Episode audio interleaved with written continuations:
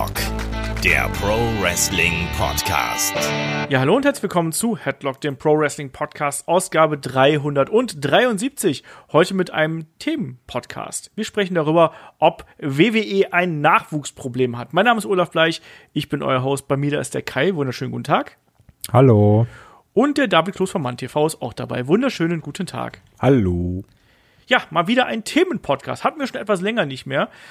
Aber der Royal Rumble im Speziellen und jetzt auch die Elimination Chamber Card hat so ein paar Fragen aufgeworfen. Und wenn man sich so im Internet umschaut, dann philosophieren viele Fans und auch viele Spezialisten, Experten darüber, ob WWE ein Nachwuchsproblem hat und wo das eigentlich herkommt. Da werden wir heute drüber plaudern. Kai und ich haben die Woche ja auch noch NXT Takeover Vengeance Day besprochen. Das war ja dann auf äh, Patreon und Steady, genauso wie das Magazin.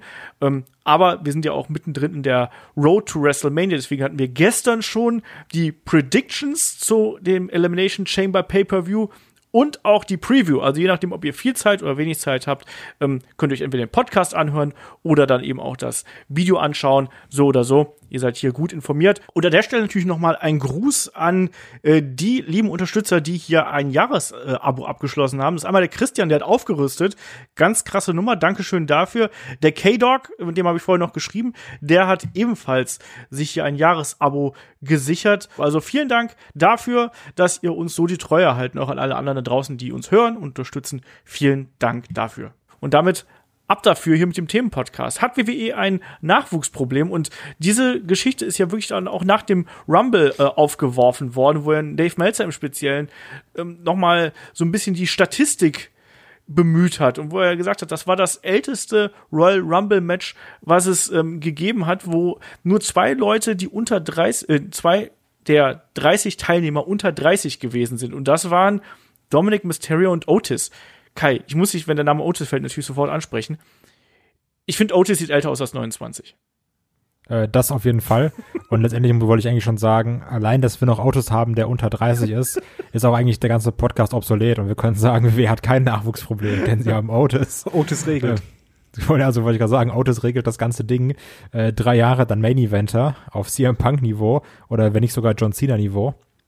Ähm, nee, also letztendlich ist es ja auch immer so, glaube ich, gerade eine Sache, ähm, beziehungsweise in, jetzt in der Corona-Zeit vielleicht sogar noch mehr, dass es einfach immer darum geht, ähm, Quote zu ziehen, umso mehr irgendwie Quote vielleicht auch einfach zu retten, wenn man es ganz böse formulieren möchte. Und da ist natürlich einfacher mit gewissen älteren Superstars, also ich sag mal, auch werden wir ja später noch drauf kommen. Ich finde, jemand, der 35 ist, ist absolut nicht alt im Wrestling. Ähm, aber einfach dann so mit Leuten 35 plus, vielleicht auch 40, wenn du jetzt auch an so ein AJ denkst oder sowas oder auch äh, The Miss, die ja schon so Veteranen sind, ähm, da hast du dann vielleicht einfach ein paar etabliertere Namen drin, wodurch Leute eher zuschauen. Entschuldige, wenn ich dir ins Wort falle, aber das ist natürlich jetzt hier an der Stelle wirklich dann die Frage. Ähm, ab wann sind Wrestler alt? Ähm, ist das Problem vielleicht nicht unbedingt, dass man nicht genug junge Wrestler hat? Liegt das Problem vielleicht im kreativen Bereich? Und das ist eigentlich äh, viel mehr hier das Thema. Ähm, David, vielleicht fragen wir erstmal so eine grundsätzliche Frage an. Können Wrestler zu alt sein? Wann ist ein Wrestler vielleicht auch zu jung? Das ist ja so eine Definitionsfrage, die wir hier erstmal stellen müssen. Ich meine, ein Wrestler, der also beim Royal Rumble hatten wir wohl einen Schnitt von um die 40. Ist das zu alt? Ist das vielleicht auch einfach egal, wenn es die richtigen Wrestler sind? Man kann, ein bisschen wie beim Fußball, ich werde heute öfters über Fußball, glaube ich, reden. Man kann eigentlich nicht sagen, es gibt halt zu alte Wrestler für mich, sondern einfach nur Wrestler, die ihren Zenit überschritten haben und Wrestler, die es nicht getan haben. Und wenn jemand noch fit ist, dann ist jemand fit, dann ist Jeff Hardy ist halt äh, mit mit 40 Jahren und im Vergleich zu AJ Styles mit 40 Jahren, das sind halt Welten. Muss man halt einfach so sagen. Also das liegt nicht unbedingt am Alter, sondern an der Verfassung und was du so zum Leisten imstande bist. Allerdings ähm, jetzt beim ähm, Rumble, was halt aufgefallen ist, also mir ist es auch aufgefallen, weil ich halt irgendwann dachte von hm, kenne ich doch, kenne ich doch. Ja, so eine Sequenz hatten wir schon mal vor ein paar Jährchen. Es ist eher eine Frage der Ausrichtung. Und ich glaube, es wäre niemals thematisiert worden, wenn du halt jetzt nicht Edge das Ding gewinnen lässt. Es geht, glaube ich, dabei weniger darum, ob du zu alte Wrestler hast, sondern wie deine Strategie ist. Und die Strategie ist eigentlich für mich relativ logisch momentan, dass du halt äh, die WWE hast, die hatte jahrelang keine Konkurrenz hat sie vielleicht immer noch nicht. Und da hast du einfach eine gewisse Monopolstellung. Da setzt du auf deine ja, Pferde, die halt ein, ein, alt eingesessen sind. Du bleibst bei deinem Produkt, was halt funktioniert. Das, was du kennst, was funktioniert, das schiebst du immer weiter rein. Das war früher im Übrigen genauso, bevor WCW groß geworden ist. Es war genau das gleiche Problem, in Anführungszeichen. Und ähm, du setzt halt anfangs auf große Stars, wenn es um Ratings geht. Und das ist einfach eine Frage einfach deiner Ausrichtung. Und das ist, äh, ja, ich würde halt einfach sagen, es ist halt nicht eine Frage der, des Alters des Wrestlers selber, sondern einfach, wie möchtest du dein Produkt langfristig entwickeln? Und das ist eher das Problem. Kleine Korrektur, bevor, oder Richtigstellung, bevor das hinterher irgendwie jemand falsch versteht. AJ Styles und Jeff Hardy sind 43, beide. Ja, das war jetzt nur ein Beispiel. Also, Ich weiß, du äh, meinst das Jahrzehnt quasi, in dem, wie sie gerade sind, aber ähm, ich sehe es tatsächlich ganz ähnlich. Aber mein Problem, äh, ja, wir haben darüber ja schon auf Discord, gab es ja darüber auch schon die Diskussion. Ich habe gesagt, ähm, so, äh, ins, ins Unreine gesprochen, habe ich damals argumentiert damit, dass ne, es kommt nicht darauf an, unbedingt wie alt ein Wrestler ist, ob der jetzt 40, 35 oder 45 ist, ist eigentlich nicht so wichtig. Denn Shawn Michaels war im etwas höheren Alter deutlich besser als der jüngere Shawn Michaels zum Beispiel, weil er gewusst hat, was er da im Ring tut, weil er die notwendige Erfahrung und teilweise auch die notwendige Ruhe hat. Aber was für mich wichtig, viel, viel wichtiger ist als das pure Alter, ist der Charakter, der dahinter steht. Und ich glaube, was jetzt viele miteinander verwechseln mit WWE ist überaltert, mein Problem ist eher, dass die Figuren sehr oft überaltert sind, dass die uns seit Jahren ähm, in dieser Form aufs Auge gedrückt werden, aber sich eigentlich nicht verändert haben. Und das ist für mich das Nachwuchsproblem, was WWE hat. Man hat es nicht geschafft, in den letzten, ich sag mal, zehn Jahren ähm, Charaktere so zu entwickeln, dass die vor zehn Jahren komplett anders gewesen wären als heute, mal ganz blöd ausgedrückt. Klar, ne, die entwickeln sich alle irgendwie ein bisschen, aber äh, in sich bleiben die irgendwie alle relativ gleich. Und Jeff Hardy von heute, Jeff Hardy von damals sehr ähnlich. Randy Orton ist heutzutage cool, weil er zwischendurch auch absolut langweilig gewesen ist. Aber das Gimmick von heute ist auch sehr ähnlich wie das Gimmick von früher. Darf ich da noch Ähm, was anfügen, ganz kurz? Ja, Ähm, der Unterschied ist, was du halt sagst, das unterstreiche ich, aber möchte das noch quasi verstärken, indem ich halt sag, mh, dadurch, dass halt die Charaktere im Grunde genommen ähnlich sind oder sich nicht verändert haben, ist es auch schwieriger, neue Stars zu schaffen, weil neue Stars funktionieren eigentlich dann am besten, wenn du als Zuschauer sie beim Reifen quasi erlebst. Ein Stone Cold war, glaube ich, 33, als er diesen Riesensprung gemacht hatte. Auch nicht mega jung, aber dann hast du halt diese Zeit miterlebt. Ein The Rock war deutlich jünger, aber du hast die, die Zeit des Reifens miterlebt. Auch ein John Cena war es nicht der Jüngste, aber selbst bei ihm, als er den ersten Peak hatte, war er noch relativ jung, aber du hast halt ihn auch wieder beim Reifen miterlebt. Und das Problem ist halt einfach, du hast momentan weniger dieses, ja, ich erlebe gerade, wie jemand reift, sondern jemand ist halt on top und hat seinen Charakter und der bleibt halt jetzt da. Ich muss trotzdem sagen, ich, also ich finde Randy Orton ist gerade jetzt ein bisschen unfairer Vergleich. Also, der hat sich ja so in dem, wie er an sich sich selber präsentiert, ja schon geändert in den letzten zehn Jahren. Also gerade wenn du jetzt auf die letzten zwei Jahre guckst, meiner ja, Meinung nach Randy noch mal. Orton ist, ich finde, Randy Orton ist ein sehr ambivalenter Charakter, weil der sehr viele Täler und Berge quasi durchfahren hat in seiner Karriere. Aber trotzdem haben doch alle erstmal, als er den Puntkick wieder rausgeholt hat, diesen Charakter hatten wir schon. Ähm, der ist ähnlich wie das, was wir vorher gehabt haben, nur dass wir dazwischen den langweiligen Babyface Randy Orton hatten, den wir alle äh, in die Tonne kloppen wollten. Und jetzt plötzlich ist er wieder der Psycho, den wir unterhaltsam finden. Klar ist der jetzt irgendwie wieder interessant. Und klar hat er in den letzten Jahren wieder gezeigt, dass er Bock drauf hat. Aber die Persönlichkeit an sich stagniert in sehr vielen Punkten. Und das ist, glaube ich, ein Problem. Klar werden die irgendwie besser und kriegen auch da hier und da ein paar Ecken und Kanten dazu. Aber die eigentliche Charakterausrichtung ähm, ist sehr, sehr ähnlich, wie es damals gewesen ist. Es ist ja auch schwieriger für die Wrestler, weil der Charakter ist zum Beispiel, oder die, die Entwicklungen, die sind ja fertig und du hast halt alles eigentlich schon richtig getuned. Also selbst ein, ein Kofi Kingston oder ein The Miz, The Miz ist ja nicht wirklich anders als vor fünf Jahren, aber er ist halt richtig gut darin. Nur das Problem ist, da- danach was draufzusetzen oder eine Änderung zu machen, das erfordert sehr viel Mut. Wobei natürlich auch bei, äh, halt auch bei einem The Miz jetzt zu gucken, so die Veränderung von 35 zu 40, wenn du jetzt sagst, allein guck mal, wie der sich generell im Laufe seiner Karriere verändert hat, da ist ja schon viel passiert. Klar war er immer irgendwie dieser Chicken Shit Heel mit ich bin arrogant oder sowas, ne? Aber wenn du da halt ins Detail guckst, hat sich da ja auch schon sehr, sehr viel weiterentwickelt bei einem The Miz oder sowas, ne? Oder auch wenn du jetzt dir allein äh, einen Kofi Kingston anguckst, da hat sich ja auch viel weiterentwickelt. Nur klar, irgendwann, ich sag mal, so mit, weiß nicht, 35 hast du vielleicht auch deine Rolle gefunden. Und die behältst du natürlich auch bei, ne? Aber wenn jetzt irgendwie an den äh, Jamaikaner Kofi Kingston äh, mit äh, am besten noch mit Evan Bourne im Airboom Tag Team denkst und dann an den Kofi Mania oder auch einfach an den New Day Kofi, da hat ja auch eine Entwicklung stattgefunden. Moment, ne? aber das wird ja auch gar nicht als Frage gestellt, dass das Problem ist, sondern das ist ja eine Entwicklung, wie du halt beschreibst. Das ist ein langer Zeitraum. Da, damals waren sie halt deutlich jünger, wenn wir halt uns auf Alter beziehen. Und dann hast du diese Entwicklung weiterlebt. Die Frage ist halt nur, in der aktuellen Situation hast du da jetzt so viele äh, Charaktere, wo du sagst, ja, da bin ich mittendrin dabei, dass da halt jemand jetzt reift, der in zehn Jahren oder in fünf Jahren on top ist. Ja, die, ja, also ich finde es ist halt schwierig, das irgendwie, also kommt auf, auf, die, auf, der, auf die Art der Betrachtung an. Weil letztendlich, äh, wenn du überlegst, wir haben jetzt ja auch einen äh, Seth Rollins beim Reifen irgendwie zugeguckt. Wenn du überlegst, so von NXT zu, zu hier zu Authority zum, keine Ahnung was, was hat, also weißt du, zu, zu diesem Main Eventer Rollins oder sowas, äh, zu dem quasi Face of the Company.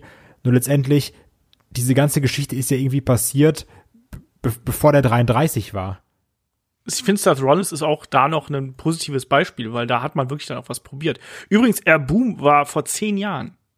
Nur mal so ganz nebenbei. Und äh, vor fünf Jahren, da sind wir bei WrestleMania 32 Pi mal Daumen, da ist auch ein Kofi Kingston schon darum gelaufen. Wir hatten einmal diesen Peak nach oben beim Kofi Kingston, ähm, bei Kofi Mania und selbst da war er relativ ähnlich, aber ansonsten stagniert er und deswegen kommt er auch aus seiner Rolle nicht raus. Auch in The Miss, klar, ist er besser geworden in dem, was er macht und wir sagen, das ist ja so schön, wenn wir jetzt diese fünf Jahres Sparte hier nehmen. Wie oft in diesen fünf Jahren haben wir gesagt, macht was mit The Miss. Du hattest immer mal wieder so Pegel nach oben, wo man gesagt hat, da kannst du was aus ihm machen. Und dann sind sie immer wieder runtergefallen und dann ist es weitergegangen. Einfach so. Und das hat man in den vergangenen fünf Jahren stärker gemacht als in den Jahren noch davor. Also da hätte ich aber, das ist die Frage, wie viele Wrestler gibt's denn, die sich so, weiß ich nicht, von, von 35 bis 45 irgendwie nochmal krass entwickelt haben. Mir fallen jetzt auch trotzdem irgendwie nur ein, vielleicht ein Shawn Michaels, ein Jericho durch seinen Sprung jetzt auch zu AW oder sowas. Ähm, das hast du aber bei vielen was Selbst beim Taker hast du eine Entwicklung und so weiter noch gehabt. Das ist, du kannst das schon haben. Ich glaube, bei uns ist weniger die Frage, ob sich halt Wrestler gar nicht entwickeln. Man, das schon, nur die Frage ist halt, haben wir, Anführungszeichen, Nachwuchsproblem nicht im gesamten Roster, das finde ich halt nicht, aber die Frage ist halt, haben wir da halt die Superstars, die irgendwann halt, wo du sagst, ja klar, die sind für mich da, wenn halt Wendy Orton sagt, ey, hör mal, ich bin jetzt 43, ich höre auf, Jeff Hardy sagt, ich bin 43, ich höre auf, The Miss hört auf mit 43 oder so, also jetzt rein hypothetisch.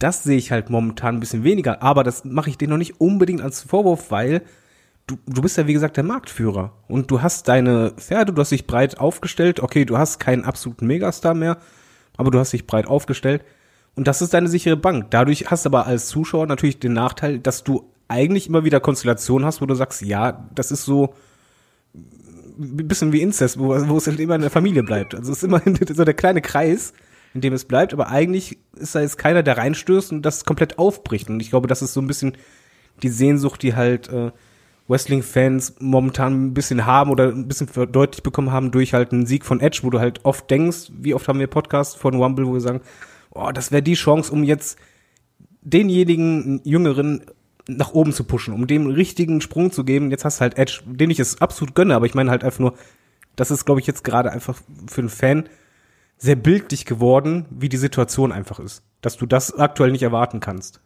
Ich habe auch manchmal das Gefühl, dass ähm, der Nachwuchs so für uns, äh, wo wir sagen, Mann, du hast hier dieses so, weiß nicht, NXT-Roster oder sowas, ne? Die jetzt ja auch schon alle irgendwie so auch teilweise Mitte 30 sind oder so, ne? Aber wo du auch so Stars hast, wo wir sagen, egal ob es jetzt irgendwie von mir aus, nimm auch einen Ricochet oder sowas. Oder wenn du dann sagst, weiß, ist Adam Cole nicht auch schon relativ alt? Nee, Adam Cole ist 31. Ach, okay, 31. Ja, gut, das, das ist dann ja der auch ist noch einer, einer der Jüngeren. Das ist nämlich auch das, das Spannende, auch wenn man sich das NXT-Roster anschaut, dass da, dass, äh, die da auch alle nicht mehr so jung sind. Jetzt Aber auch mit einem Johnny Gargano oder sowas, der glaube ich auch Mitte 30 ist, ein Champer, der glaube ich auch irgendwie 35, 36 ist. Also, oder auch wenn wir jetzt so die letzten Jahre zurückgucken, was wir für mögliche Main Eventer hatten, die dann aber irgendwie immer nur kurz da waren. Ne? Ähm, ich habe immer das Gefühl, dass das für uns so krass wichtig ist, dass wir sagen, so, wir brauchen die neuen Stars, ähm, das aber auch aufgrund dieser ja, das, das vielleicht so ein bisschen des Weggangs der Mainstream-Popularität von Wrestling, ähm, dass immer noch versucht wird, dann mit den alten Namen nochmal irgendwie Aufmerksamkeit zu ziehen. Weil ich glaube, es ist jetzt irgendwie das Gleiche, ähm, wenn jetzt zum Beispiel MannTV irgendwas posten würde und sagt, oh, hier äh, Adam Cole oder sowas, der ist die Zukunft, ne? Vielleicht sei es sogar ein Seth Rollins. Ähm, das zieht dann weniger, als wenn du sagst, ach, guck mal, hier ist irgendwie Randy Orton, der wieder ein RKO zeigt. Das ist richtig. Allerdings ist es halt da wiederum, das ist das Wichtige dann halt, dass du etwas hast, was du erst erleben musst, wie es größer wird. Ein Stone Cold anfangs, die Schlagzeilen haben nicht gezogen. Aber er wurde dann halt zum Phänomen, weil du warst halt dabei. Und jetzt hatten wir bei WWE halt öfters die Situation, dass wir dachten, da kommen halt Jungs nach oben, beispielsweise ein Ricochet, Jünger, ein Alistair Black, Jünger, wo einfach das da war, wo du als Fan dachtest, okay, das ist jetzt auch vom Alter her eigentlich die Generation, die nachrücken müsste. Aber da ist keiner von richtig nachgerückt. Äh, keiner hat dieses Spotlight bekommen und auch da wieder muss ich die WWE in Schutz nehmen. Es erfordert halt viel Mut und dass du halt dein eigenes Konstrukt, was funktioniert, sagst, okay, ich muss es trotzdem ändern, auch wenn es jetzt funktioniert, damit es langfristig auch in zehn Jahren funktioniert. Und ich gebe jemand anders ein Spotlight. Ein Stone Cold hat ja auch nur funktioniert, weil er ins Spotlight gesetzt wurde. Ich glaube aber auch, dass trotzdem heutzutage, wenn du halt jemanden ins Spotlight packst, ne, ähm, dass du damit trotzdem diesen Mainstream erreichst. Also, ich glaube auch ein Seth Rollins, der ja wirklich lange on top war, ne, der ist vielen Leuten einfach egal, so außerhalb der Wrestling-Bubble. Ja. Das ist halt nicht mehr so dieser, dieser Star, der kreiert wird. Also ich glaube, da kommen halt irgendwie auch Faktoren zusammen, du sagst, okay, du musst irgendwie Nachwuchs schaffen, auch für die Leute, die es wirklich interessiert, die es gucken, die diesen Leuten beim Wachsen zugucken wollen. Und dann sagst du aber immer, ah, kacke, wir müssen irgendwie auch noch andere Leute abholen. Und die kriegst du jetzt nicht mit einem, mit einem Rollins, den wir aufgebaut haben. Die kriegst du auch nicht mit einem Adam Cole vielleicht. Ähm, dass du dann sagst, ja gut, aber so mit dem Randy Orton und dem Jeff Hardy kriegen wir sie, weil die fanden mal Wrestling vor 15 Jahren cool, dann kennen sie die Namen eben. Ja, aber guck mal, das, das ist ja das, was ich meinte. Es ist nur eine Frage, wie ist die Ausrichtung und macht die Ausrichtung ein Problem. Wir haben aktuell genau das, was du halt sagst. Ey, die Ratings sind so, wir brauchen höhere Zahlen, Mainstream, müssen irgendwie Mainstream erreichen, da musst du halt das nehmen, wenn du halt diesen Weg gehst, kurzfristig diese Erfolge zu erzielen, dann setzt du halt auf die alteingesessenen Namen. Damals, wie gesagt, zu Attitude-Zeiten, Stone Cold war da auch nicht etabliert. Die, die Gefahr war auch da, dass es einfach Ding, das Ding floppt. Kann einfach sein. Bei den The Rock war es genauso. Es kann all, alles sein, dass alles floppt. Damals ist man aber, weil die Konkurrenz so stark war, musstest du das Risiko gehen. Jetzt hat die WWE halt genau diesen Punkt nicht. Die Gefahr muss man nicht unbedingt eingehen. Aber die Frage ist, rächt sich das vielleicht in fünf bis zehn Jahren? Weil halt irgendwann werden halt Wrestler aufhören, sie, sie, äh, John Cena, oder machen halt andere Sachen. Und dann merkst du halt auf einmal, oh, da ist die Star Power weg. Und dann hast du halt nur noch die Chance, wie aktuell, wenn wir die Ratings richtig pushen wollen, dann müssen wir genau diese Leute von damals holen, weil wir die anderen nicht weiter aufgebaut haben. Umgekehrt bei AEW, die haben genau das gegenteilige Ding. Die haben halt nicht die tausend etablierten Stars, sondern du hast halt einfach nur so eine Handvoll etablierte Stars, die halt wirklich mal bekannt sind. Den Rest musst du aufbauen. Das wiederum ist aktuell für die Ratings egal könnte aber halt dafür sich in fünf äh, Jahren oder so auszahlen. Es sind halt zwei verschiedene Ansätze, die halt aufgrund der Marktlage auch sind. Genau. Und bei WWE ist natürlich dann auch eh noch mal eine andere Herangehensweise an das Produkt Wrestling. Das darf man auch nicht vergessen. Ich glaube auch, dass WWE gar nicht so dauerhaft mit den Fans kalkuliert, die jetzt über 15, 15, 20, 25 Jahre ähm, jede Woche das Produkt schauen. Ich glaube, dass wir da, diese Heavy-User, einen relativ kleinen Teil irgendwie ausmachen. Die Das wirklich, ich auch. die wirklich da äh, massiv Zeit rein versenken. Trotzdem ist es natürlich für uns da eine, eine frustrierende Situation. Ich sehe es aber genauso wie David auch. Es ist eine Frage der Strategie, die man hier eben hat. Aber die Strategie könnte eben in ein paar Jahren zum Problem werden, weil ich weiß, dass wir auch mal die Frage gehabt haben, was ist denn in zehn Jahren?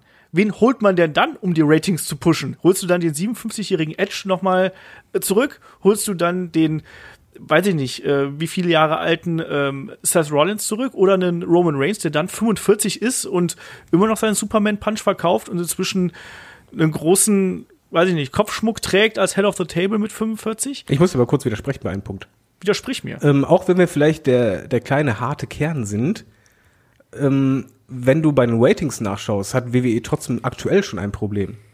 Die, die Hauptuserschaft selbst, äh, Hauptuserschaft, Entschuldigung, das ist ManTV denken, die Hauptzuschauerschaft, die ist verdammt alt. Selbst bei NXT, was wir nicht gedacht hätten, was wir alle nicht gedacht hätten, aber die ist sehr, sehr alt. Und das ist auch nicht jetzt sarkastisch, äh, sarkastisch gemeint oder sonst was, aber die Leute sterben auch irgendwann weg. Wenn du in dieser großen Zielgruppe am stärksten bist, hast du ein verdammt großes Problem. Und das ist nicht das Problem jetzt, sondern wirklich das Problem, das, das kann halt gravierend sein, wenn du in einer Zielgruppe, die gerade dabei ist, ähm, ja, größer zu werden, jung ist, und das ist deine Chance, dass die halt cool sind. Wenn der Großteil der Leute halt in, in 10, 15 Jahren oder wenn ein großer Teil davon einfach gestorben ist, altersbedingt, und dann hast du halt nur noch die Basis, diese kleine, junge Zielgruppe ehemals, die halt jetzt älter ist, da wird es immer schwieriger, die Leute hinzulocken. Wobei das natürlich noch ein bisschen dauert, bevor die Zielgruppe stirbt. Das ja, aber es ist halt, wie gesagt, ist einfach die Frage, wie du es ausrichtest und äh, wie lange gibt's da WWE? Das ist schon verdammt lange Zeit und ähm, es ist immer, du erlebst es halt öfters, auch bei, selbst bei Sportarten oder halt bei normalen Firmen, dass halt Monopolisten oder welche, die halt sehr, sehr gut da sind und sich nicht wandeln, sondern quasi ihr Produkt darauf bleiben, irgendwann kann, kommt dieser, dieser Kippmoment. Wenn du den verpasst, kann es halt sehr tricky sein, wo du einfach denkst, ey, das war doch mal ein Markt, früher sind die weg. Das kann schnell passieren. Äh, Das sage ich nicht voraus, aber ich sage einfach nur, ich glaube, das fühlt momentan äh, fast jeder Fan oder sehr viele Fans, dass man denkt, oh, man darf diesen Punkt, Punkt jetzt nicht übersehen, sondern wir brauchen halt Leute, Leute um diesen Moment halt, was ist, wenn XY aufhört und wie du halt sagst, man kann halt dann nicht die 50-Jährigen die ganze Zeit zurückholen, sondern dann hat man das Problem, die anderen aufzubauen, das dauert ja Jahre, das muss man ja auch mal sagen. Du kannst nicht sagen, hey, wir pushen jetzt einen zum Title One und der ist komplett etabliert. Drew McIntyre, da ist man dabei, aber das dauert trotzdem, bis er halt einen gewissen Status hat. Und das dauert Jahre. Und das kannst du halt dann eben nicht sagen, oh, jetzt haben wir ein Problem, äh, lass wir eben kurz einen Titel werfen. Nee, du musst einen Star vorher richtig aufgebaut haben. Ich finde es auch so spannend, so spannend, dass wir hier ähm, eigentlich diese goldene Indie-Generation von damals haben. Also wo ich angefangen habe, Independent Wrestling zu schauen, da wollte man Leute sehen wie einen Daniel Bryan, die sind inzwischen auch 39, wie ein Seth Rollins, Kevin Owens, der ist 36, ein Cesaro, der ist inzwischen 41, AJ Styles, der ist 43 und so weiter. Und dass daraus irgendwie kein Megastar erwachsen. Ich meine, Seth Rollins, muss ich ganz ehrlich sagen, ist für mich da noch mit Daniel Bryan vielleicht noch so, die sind doch die größten Namen. Aber Daniel Bryan durch seine gesundheitlichen Probleme eine schwierige Geschichte. Seth Rollins, auch hier nicht jeder Run, den er gehabt hat, war so erfolgreich. Und ich glaube, Kai hat es ja auch gerade schon angesprochen, auch der ist nicht wirklich im Mainstream angekommen. Kevin Owens genauso. In, ist, ist und bleibt irgendwie auch ein Internetliebling. Cesaro sehen wir jetzt mit 41, kriegt noch mal einen Push, wollen wir alle sehen und wir wollen, alle wollen es ihm gönnen irgendwo. Aber der wird auch nicht mehr so auf lange Jahre irgendwie kämpfen können. Genauso AJ Styles ist auch 43. Ähm, das finde ich so kurios, dass gerade diese Generation, wo wir damals alle gesagt haben, ja, die, die wird das Wrestling so voranbringen, im Endeffekt jetzt so bei WWE dasteht und so ein bisschen stagniert. Ähm, Kai, mal ganz blöd gefragt, sind da vielleicht auch schon bei der frühen Ausbildung vielleicht auch Fehler gemacht worden, dass man da äh, irgendwas nicht gelernt hat, sei es jetzt beim Mic-Work, ich meine, da haben wir Leute wie einen Rollins und Kevin Owens sind da wahrscheinlich Standouts. Schauen wir uns einen AJ Styles, einen Cesaro und einen Daniel Bryan an. Mic-Work wa- schwankt da mal zwischen gut und okay. Weiß nicht. Ähm, Gibt es da vielleicht auch Ausbildungsprobleme auf dem langen Weg? ich muss erstmal sagen, ich finde damit immer diese Herangehensweise immer so ein bisschen hart, jetzt zu sagen, äh, das sind so keine Megastars geworden. Also ich glaube, es wird auch nicht mehr, ehrlich gesagt, diese Stars geben, wo du sagst, Mann, das ist halt so ein Edge, das ist ein John Cena. Warte, Ähm, aber da, da, ich, ich sag's dir, ich finde, dass ein Roman Reigns zum Beispiel in der aktuellen Rolle deutlich über denen steht, die, wir hier, die ich jetzt gerade Ja. genannt habe. das stimmt. Man muss aber auch sagen, ähm, das liegt natürlich auch daran, dass jetzt der letzte Run so krass war. Das lag aber auch daran, dass halt WWE über Jahre Roman Reigns extrem präsentiert hat, ne? Klar. Also unabhängig davon, ob wir jetzt, wo wir jetzt sagen, ob wir finden, dass das von dem so krass, was er macht, ne? Die Frage ist jetzt nur, wenn er nicht heel geturnt wäre, hättest du die Sache, hättest du die Aussage jetzt auch getroffen?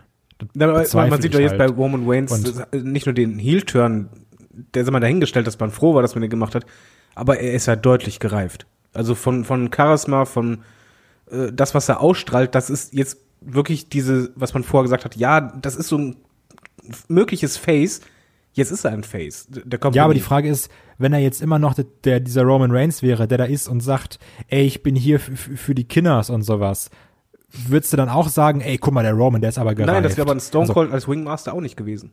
Du brauchst auch so ein einfach der Rolle. Ja, du, du brauchst, ja, aber du brauchst als, du brauchst ein Gimmick, erstmal was funktioniert und zusätzlich musst du dann dieses Gimmick perfekt äh, darstellen. Das geht halt mit Erfahrung und halt mit weiter äh, erweiterten Skills und das ist nun mal bei Roman Reigns jetzt der Fall. Wenn du halt vergleichst die Promos, das ist egal, ob er Heel oder Face ist, vorher war das schrecklich.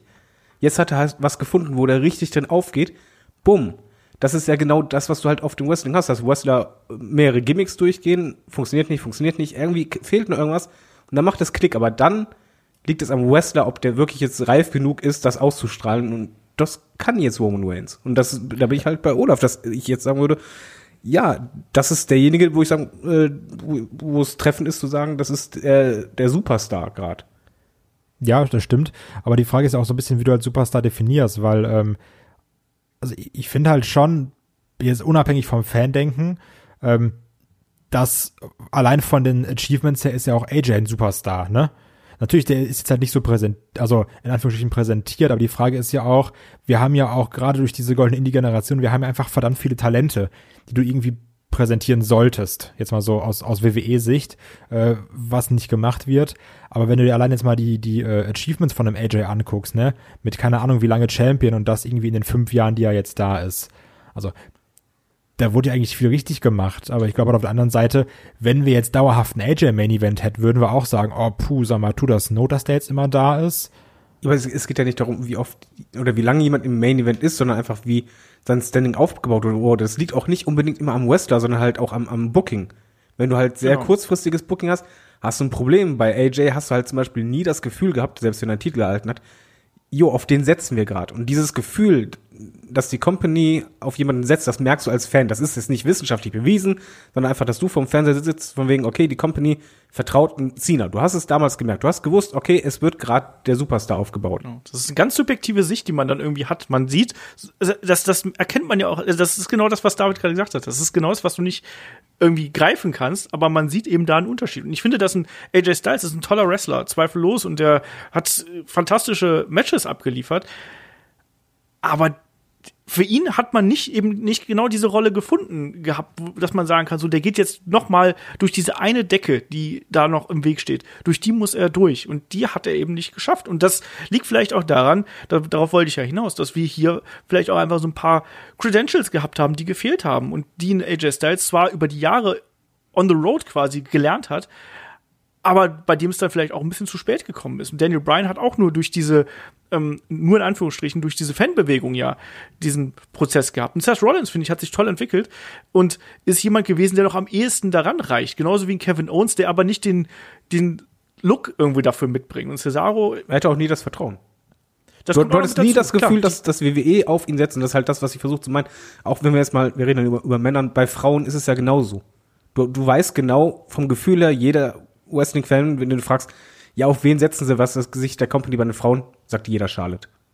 Klar. Ohne Wenn und Aber. Das jo. ist einfach das, was, was du halt weißt. Und das ist bei den Männern eigentlich so, dass du alle zehn Jahre und so weiter solltest du zumindest so, hattest du deine ein, zwei Gesichter, wo du das Gefühl hattest, okay, die, das sind die, die nachrücken. Du hattest eigentlich immer diese Generation. Du hattest, während ein Hogan und so weiter rumgemacht hat, dann wusstest du eigentlich, ja, ein Shawn Michaels und Buertat, das waren die, die nachschieben. Und das zog sich halt durch jede Generation eigentlich so durch. Und das ist die erste Generation, wo ich nicht das Gefühl habe, wegen, wen soll ich jetzt als Next Generation bezeichnen? Die, das, was sind die, wo ich sage, ja, ich merke, die WWE baut auf die, sondern ich habe eher das Gefühl, dass in den letzten Jahren, wegen dem Druck vielleicht oder sonst was, dass du sehr oft auf jemanden setzt. Wenn das nicht direkt funktioniert, dann halt auf den nächsten. Also, dass du halt nicht dieses bedingungslose äh, Vertrauen hast, sondern eher von wegen, ah, klappt nicht, okay, tut mir leid, deine zwei Monate hattest du, dann den nächsten. Ja, das glaube ich halt auch, dass da halt mit dem Booking viel zusammenhängt, dass da weniger dieses Vertrauen da ist, sondern das muss immer so kurzfristig gelöst werden. So dieses, du hast eine Chance, zwei Monate, ah, okay, Pech. Du hast eine Chance, zwei Monate, ah, okay, Pech. Also, weil so, oder dass dann auch vielleicht Leute, wo wir sagen, Mann, die sehen wir super gerne, dass dann aber auch irgendwie nichts draus gemacht wird. Also egal aus welchem Grund, ob es jetzt einfach sagt, weil uns gefällt der Look nicht, siehe Kevin Owens, oder du hast woanders irgendwie Pech, siehe Samoa Joe. Ich glaube, das ist alles so ganz kurzweilig geworden. Entweder es muss klicken oder nicht. Außer du hast vielleicht einen ganz, ganz krassen Fürsprecher backstage in Form von Vince McMahon. Ja, und das hat man ja zum Beispiel bei Roman Reigns gesehen, mit dem man dieses Durchhaltevermögen ja an den Tag gelegt hat. Ich glaube auch, dass man das bei Drew McIntyre Ja, hat. Ich glaube, da absolut. werden wir das in den nächsten Jahren auch noch sehen, dass der da ähm, sich durchsetzt. Den haben sie klar andere- weiter on hold gehalten, um zu warten, bis Publikum da ist. Dann kriegt er, da kommt erst seine Testphase. ich finde, dass diese Testphase eigentlich jetzt schon da ist und dass er Ja. ja schon in gewissen Punkten auch schon diesen ähm, Roman Reigns Push irgendwie ja fast bekommt. Also durch den Sieg gegen Goldberg zum Beispiel, wo wir ja alle das ganze letzte Jahr, ne? Nein, Bitte? da- Das ja, aber ich glaube einfach, dass mit Publikum wär, hätte er eine kürzere Zeit gehabt. Und jetzt hat er halt ein bisschen längere Zeit gehabt, wo er sich etabliert. Aber die Frage wird halt sein, wenn Publikum da ist, ist es dies- die- dieser letzte Schritt, der dann funktioniert mit diesen Connecten, ist es dann dieses äh, Superstar oder ihr Face der Company?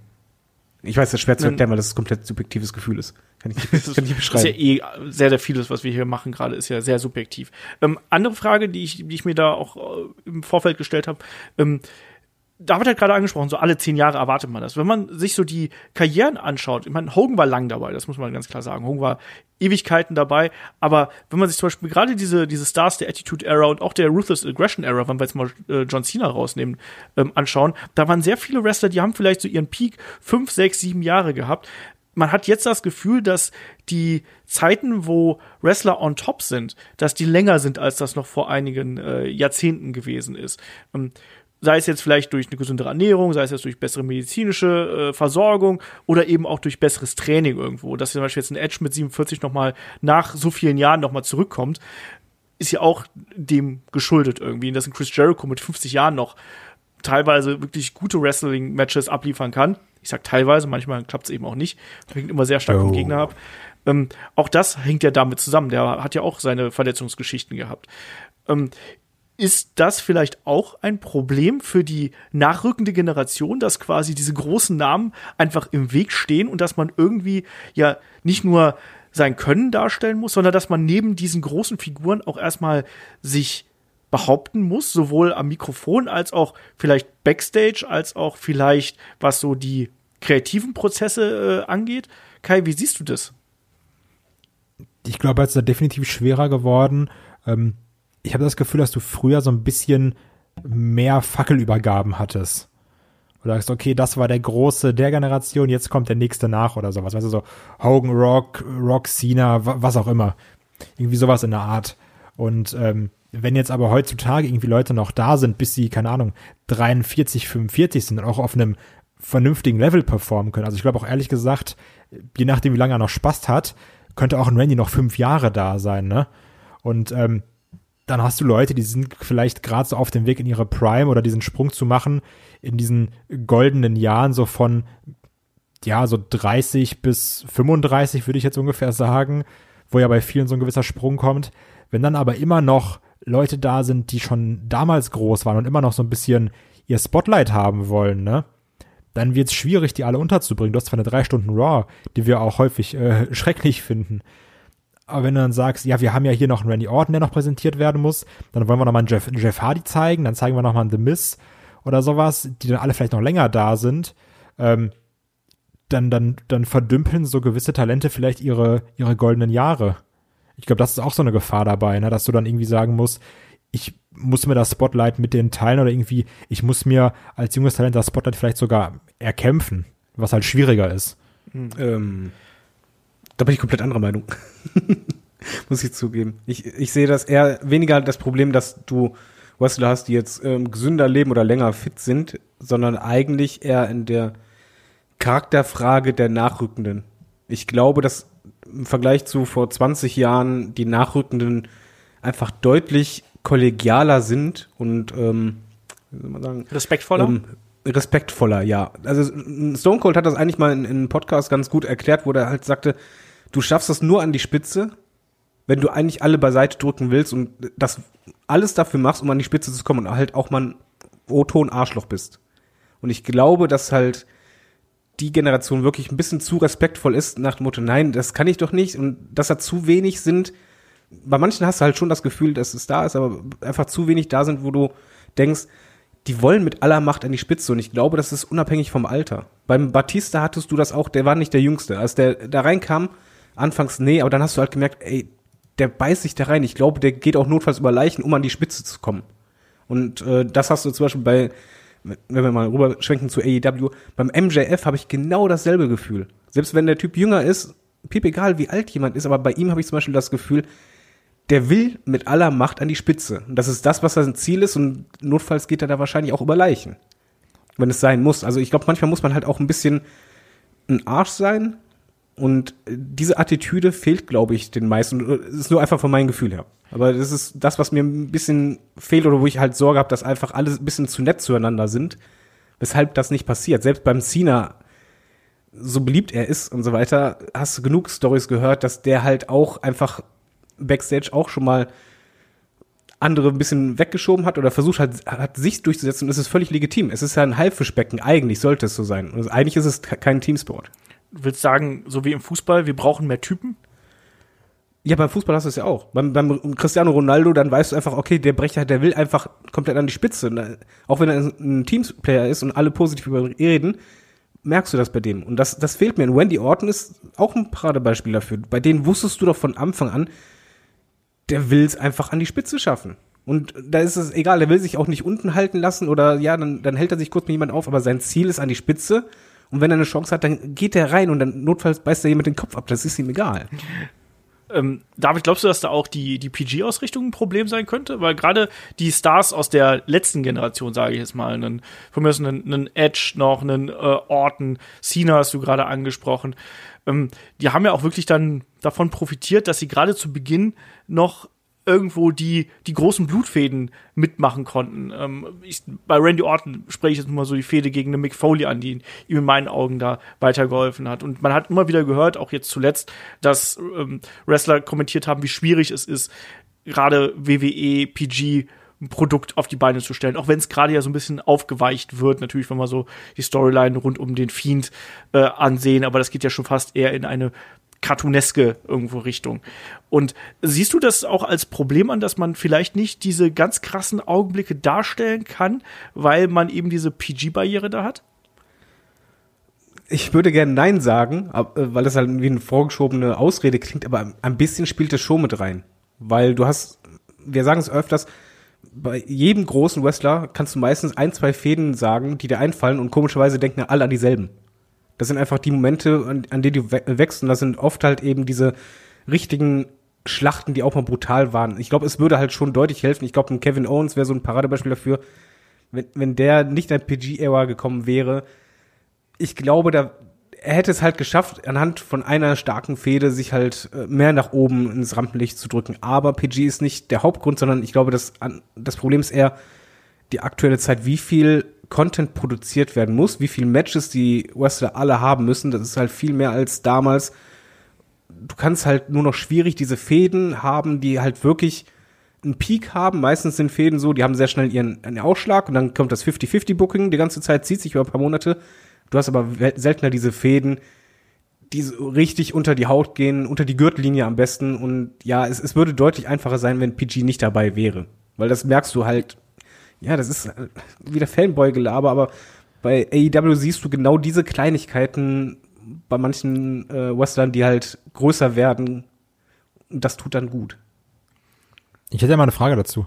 Ähm, glaubt ihr, dass auch ein Problem dabei ist, dass äh, wir so viel mehr Content haben, irgendwie in einer gewissen Art und Weise, oder dass wir Leute viel, viel häufiger sehen? Ich habe teilweise das Gefühl, auch wenn du so äh, mehrere Jahre zurückdenkst, dass heute eine Fehde, die sonst vielleicht, weiß ich nicht, über drei, vier Monate erzählt wurde, heutzutage so maximal in anderthalb Monaten erzählt wird.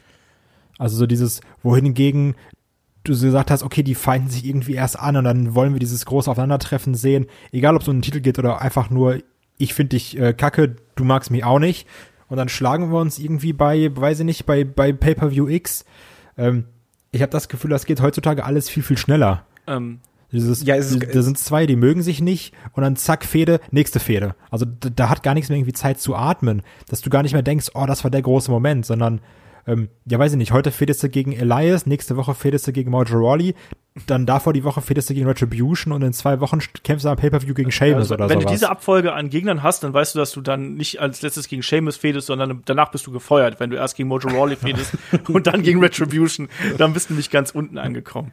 Ähm, ich glaube, das, das spielt alles ähm, da mit rein, was wir schon erwähnt haben. Ich glaube, das hat auch was mit dem wirtschaftlichen Druck zu tun, der da bei WWE vorherrscht, dass du ähm, die Leute zeigen musst, weil du eben dir davon die äh, Zuschauer erwartest und weil da eben eine gewisse Bringschuld äh, auch da ist. Ich sehe es auch so. Zum Beispiel, ich finde es aktuell sehr interessant, dass wir zwar einen Roman Reigns jede Woche sehen und auch da wird's gefährlich. Also er, er eröffnet jetzt aktuell gefühlt jede Smackdown-Show. Das kann einem mit der Zeit auch auf den Keks gehen. Aber ähm, er wrestelt deutlich weniger, als er es äh, davor gemacht hat, gefühlt zumindest. Und Was auch richtig ist. Genau, und, und das ist eben auch das. Ich glaube, dass es äh, klüger ist, bestimmte Fäden ähm, auszutragen, indem du die Leute erreden lässt, sich positionieren lässt und sie nicht so oft im Ring siehst. Ich finde zum Beispiel, dass bei, bei einem, einem John Cena, den hat man über gehabt, weil er wirklich dann auch sehr oft einfach äh, gerasselt hat über die Jahre und dann teilweise eben auch mit den entsprechenden Ergebnissen. Das war, Aber das, das war doch auch das, also meiner Meinung nach war das auch eins der riesigen Probleme in der Seth Rollins Zeit. Also wenn ich an äh, Rollins Aufbau denke und an Authority, denke ich immer an Main Event Finish, wo Kane eingreift. Das ist dann schwierig. Und das hattest du halt wirklich über Monate, jedes Mal. Und ähm, da bist du halt auch irgendwann übersättigt. Also klar, du kannst ja auch dieser äh, Chicken Shit Heel sein und immer abhauen. Das Problem ist aber, wenn du es beim Pay-Per-View machst und dazu dann noch jede Woche im gleichen Multiman-Tag-Match, dann ist es ja irgendwann immer das Gleiche. Das ist halt auch so ein Problem dabei, dass du dann dich viel, viel schneller auch an Sachen satt siehst, weil sie so überdargestellt werden. Das ist ja das Problem. Also ähm, es ist wirklich dieses, ganz, dass du ganz oft das Gefühl hast, kenne ich schon, ja, passiert nicht oder geht nicht wirklich weiter. Das langfristige Booking, ganz oft hast du auch Logikfehler oder dass plötzlich St Stories komplett egal geworden sind von einer Woche auf die anderen oder die eine Regel ist egal geworden. Das stört mich massiv. Was Positives kann ich mal trotzdem einwerfen. Es geht selbst heutzutage. Und das ist dann für mich äh, Becky Lynch ein Beispiel. Da war es halt eine langfristige Entwicklung. Und da auch wieder das, was ich meinte, wo du die Fans dabei hattest, die diese Entwicklung äh, dabei äh, waren, das mitzuerleben. Du hattest eine persönliche Situation mit Charlotte, die halt auch jeder nachvollziehen konnte. Und dann baust du das auf. Und in dem Moment, wo du dann das Gefühl hattest, okay, jetzt kommt langfristiges Booking, wir, wir wollen dich pushen in den, in den Main Event, wir setzen jetzt auf dich als Gesicht, dann hattest du diesen Push und es hat funktioniert. Becky Lynch hat im Übrigen selbst bei uns an ManTV-Lesern, die war plötzlich bekannt. Also es geht sehr wohl. Man muss halt nur wirklich dieses, wie soll man sagen, ich habe oft das Gefühl, dass es so Alibi-Fäden gibt. Und zwar eine nach der anderen. Aber du brauchst halt äh, unbedingt lange Entwicklungen. Und da ist es wieder egal, wie alt jemand ist. Aber wenn du halt den Leuten, die nicht im Main Event sind, nicht vernünftige Stories gibst, um daran zu reifen und äh, vor allen Dingen mit dem Publikum zu reifen, dann hast du irgendwann das Generationenproblem, dass da keiner mehr nachrückt. Und äh, es ist weiterhin möglich, aber es ist, ich sehe halt da wirklich das Problem bei WWE durch diese Masse, durch dieses ganz, ganz schnelle, massive, kurzfristige Verhalten, wo wir alle wussten, ey, Waitings sind im Keller, und dann kommen die ersten Witze, ja, man holt bestimmt die Legenden. Eine Woche später, ey, Legenden, wow, alles klar, danke. Äh, übrigens zu, zu Becky Lynch, das finde ich ist eigentlich ein ganz gutes Beispiel, ähm, weil ich da eine Frage hätte und zwar sind auch wir oder beziehungsweise diese Internet-Wrestling-Bubble Teil des Problems, weil ähm, ich muss sagen, ich hatte großartig auch immer sehr viel Spaß mit Becky Lynch. Ich weiß aber noch genau, als dann Becky Lynch äh, schon längere Zeit The Man war und auch mit, mit ihren Titeln und sowas, ich kann mich auch daran erinnern, dass dann die ersten Internetkommentare kamen mit, oh, das ist ja langweilig, äh, schon wieder Becky Lynch. Also, dass, dass sich manche Leute auch zu schnell an Sachen satt sehen heutzutage, glaubt ihr, das ist auch Nee, das ein Problem? auch. ja. Das, das war früher genauso beim Stone Cold hattest du das auch. Das Wichtige ist, du darfst, wenn du diesen Punkt erreicht hast, wo quasi das, das Ende der Reise, musst du ein neues Kap äh, Kapitel aufschlagen. Sonst hast du ein Problem, weil keiner will die Stagnation sehen. Wenn du einen Rocky-Film siehst, ist, du willst dieses den finalen Kampf haben, bringt aber halt nichts, wenn in Teil 3, Teil 4, Teil 5 er Champion ist und keinen Gegner hat. Du musst jedes Mal eine neue Geschichte erzählen. Genau, und das, das war das, das Problem, was ja Becky gehabt hat, dass neben ihr quasi keine andere Frau äh, auf dem Level von dem Charakter gewesen ist. Und dass dann auch noch Seth Rollins dazu kam und Lacey Evans und Baron Corbin. Ähm, Das, das war so der, der endgültige Bruch irgendwo äh, für mich bei der ganzen Geschichte. Im Übrigen äh, geht man bei den Frauen eh äh, auch wieder dieselbe Gefahr ein momentan, ne? In meinen Augen.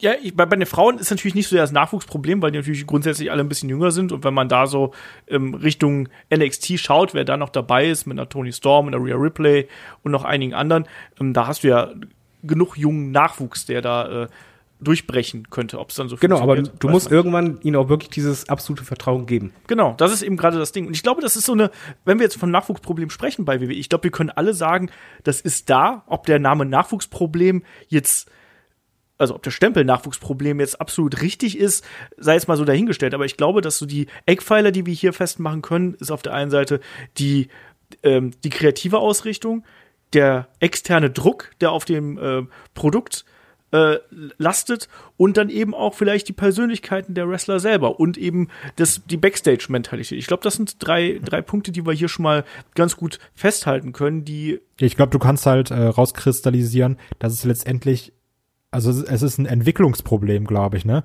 Also weil der Nachwuchs ist prinzipiell da, nur das Problem, diesen Nachwuchs zu entwickeln oder ihm auch das nötige Vertrauen zu schenken, das ist, glaube ich, so das Hauptproblem, oder? Ja, genau so würde ich das halt auch sehen. Und diese Geschichte, die ähm, strahlt ja in meinen Augen jetzt auch langsam Richtung NXT aus, weil wir haben schon sehr oft drüber gemeckert, hier von wegen ähm, Vertrauen. Ne? Wie viele NXT-Stars, die hochgekommen sind, ähm, sind wirklich was geworden? Wie viele sind hochgekommen? Wie viele sind dann wieder ähm, irgendwo versackt oder sind teilweise jetzt zuletzt sogar wieder zurückgeschickt worden?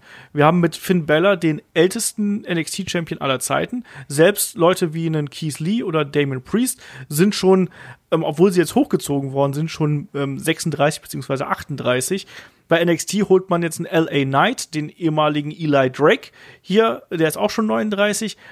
Ähm, klar, es gibt noch genug jungen Nachwuchs da. Wir haben gerade einen Cole angesprochen mit 31, einen Pete Dunne mit 27, äh, 27 wenn man rüber zu NXT UK schaut. Ähm, Ilya Dragunov 27. Theoretisch haben wir auch einen Velveteen Dream und äh, mit 25 Austin Theory ist gerade mal 23. Ähm, da ist Potenzial da. Die Frage ist eben nur, ähm, bekommt das auch wirklich das Spotlight? Und Kai, wir haben die NXT-Review gemacht.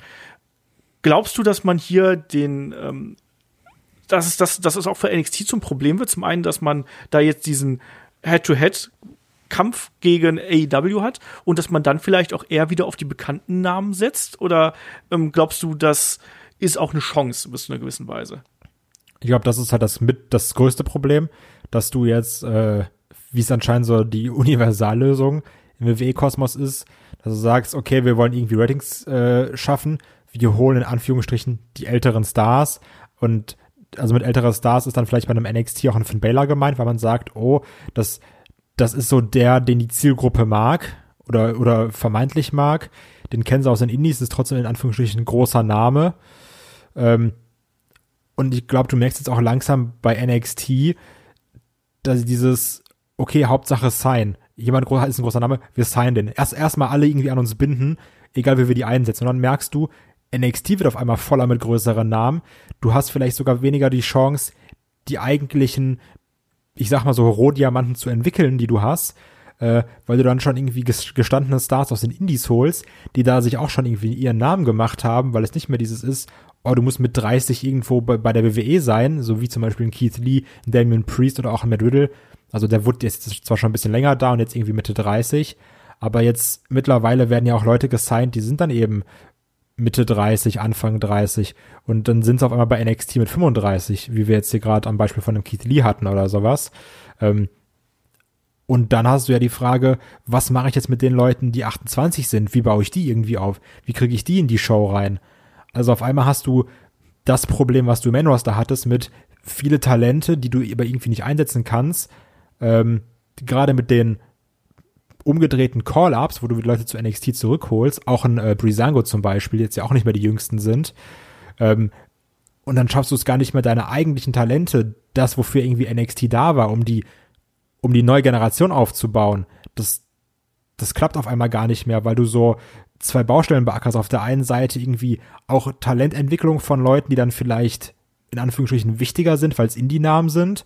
Äh, und dann auch dieses Head-to-Head gehen mit, ja, lass mal jetzt nicht auf denjenigen verlassen, der 28 aus dem Performance Center kommt, sondern lass mal lieber den nehmen, der vielleicht schon bei Man Roster gekämpft hat, weil dann schalten mehr Leute ein. Genau, das ist ja das Problem. Also NXT hatte eigentlich den Riesenvorteil gehabt, die, jahrelang. Sie hatten keinen Druck. Du hattest keinen, Ja, die haben einfach so ihr Ding genau, machen du können. konntest dein Ding machen. Du warst ja auch ein bisschen unter dem Radar. Das war auch kein Druck, dass wenn einer äh, funktioniert, direkt hochgezogen wird, sondern nee, wir bauen jetzt hier erstmal langfristig auf und es hat ja auch funktioniert. Man muss ja auch dazu sagen, äh, NXT hat ja wirklich eigene Stars groß gemacht, die auch komplett connected haben. Du hast die über Jahre begleitet. Bumm, okay. Dann kam halt das Problem, okay, man hat immer mehr NXTler hochgezogen, weil man gemerkt hat, NXT wird heiß, was aber darauf beruht, weil es halt langfristige Entwicklungen gab. Dann hattest du aber den Druck, okay, wenn NXTler hochkommen, muss er gleich funktionieren. Wenn nicht, okay, komplett fallen lassen, weil der Druck war einfach zu enorm. Entweder funktionierst du oder nicht. Und wenn du nicht auf Anhieb funktionierst, hast du ein Problem. Jetzt kommt noch AEW Head-to-Head, noch mehr Druck und dann siehst du, was willst du jetzt machen? Wenn du jetzt mit den jungen Spunden kommst, äh, die halt noch nicht aufgebaut sind, die halt brauchen, die sich, es wird sich ja auszahlen, aber du hast dann einfach die Gewissheit, du wirst sehr lange Zeit in den Waitings wahrscheinlich richtig abdümpeln. Hm, da sagt man lieber, nee, ich nehme einen Finn Baylor rein und Co. und dann habe ich dann halt ältere, aber dafür die Chance, dass halt die Waitings ein bisschen höher gehen und man nicht irgendwie blöde Sch- Schlagzeilen hat. Das ist gerade ein bisschen alles hausgemachtes und wie Kai halt richtig sagte, man hat im Grunde genommen dasselbe, was man bei WWE macht, jetzt auf NXT übertragen. Kurzfristige Lösungen, ein bisschen weg vom langfristigen Booking, sondern sobald etwas größer ist, direkt bumm, rein da. Und das ist halt schwierig. Umgekehrt, ähm, und ich finde halt zur Diskussion gehört halt AEW nicht nur, weil ich die halt mag, sondern es gehört halt einfach mit dazu, ist das komplett gegenteilige Bild.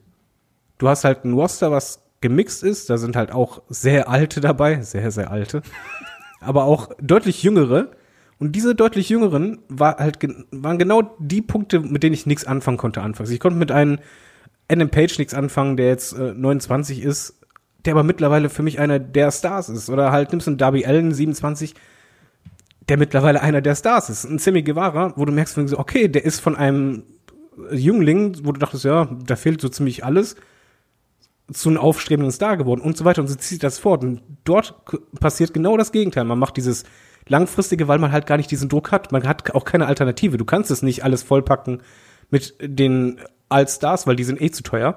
Du musst was eigenes aufbauen und dadurch hast du halt vielleicht in ein paar Jährchen genau diese Situation, dass du halt alteingesessene Stars hast, die aber hier groß geworden sind, wo die Fans immer mehr damit gewachsen sind und begleitet haben. Vor allem bei ähm, AW hast du es jetzt zuletzt sehr stark gehabt, dass du natürlich mit Hilfe der älteren Wrestler die Jungen aufgebaut hast. Ähm, Ja. Du stellst einen Sting neben den Darby Allen. Du hattest einen Darby Allen, der ein Programm gegen Cody gehabt hat. MJF, Chris Jericho. Genau, MJF Chris Jericho. Ähm, wenn wir jetzt einen Orange Cassidy, der ist nicht jung, der ist 36 und so, aber er ist ein frischer Charakter, den man vorher nicht gesehen hat. Ähm, auch der mit Chris Jericho. Sammy Guevara mit Chris Jericho. Alle irgendwie mit Chris Jericho. Ähm, und du hattest trotzdem dann eben noch die Möglichkeiten auch im Main Event mit Leuten wie einem Kenny Omega, der auch gerade für den US-Markt noch frisch gewesen ist. Auch der nicht mehr absolut jung, sondern auch Mitte 30. Aber trotzdem, der dann mit einem ähm, Ja, Moxley der hat Adam Page hochgezogen.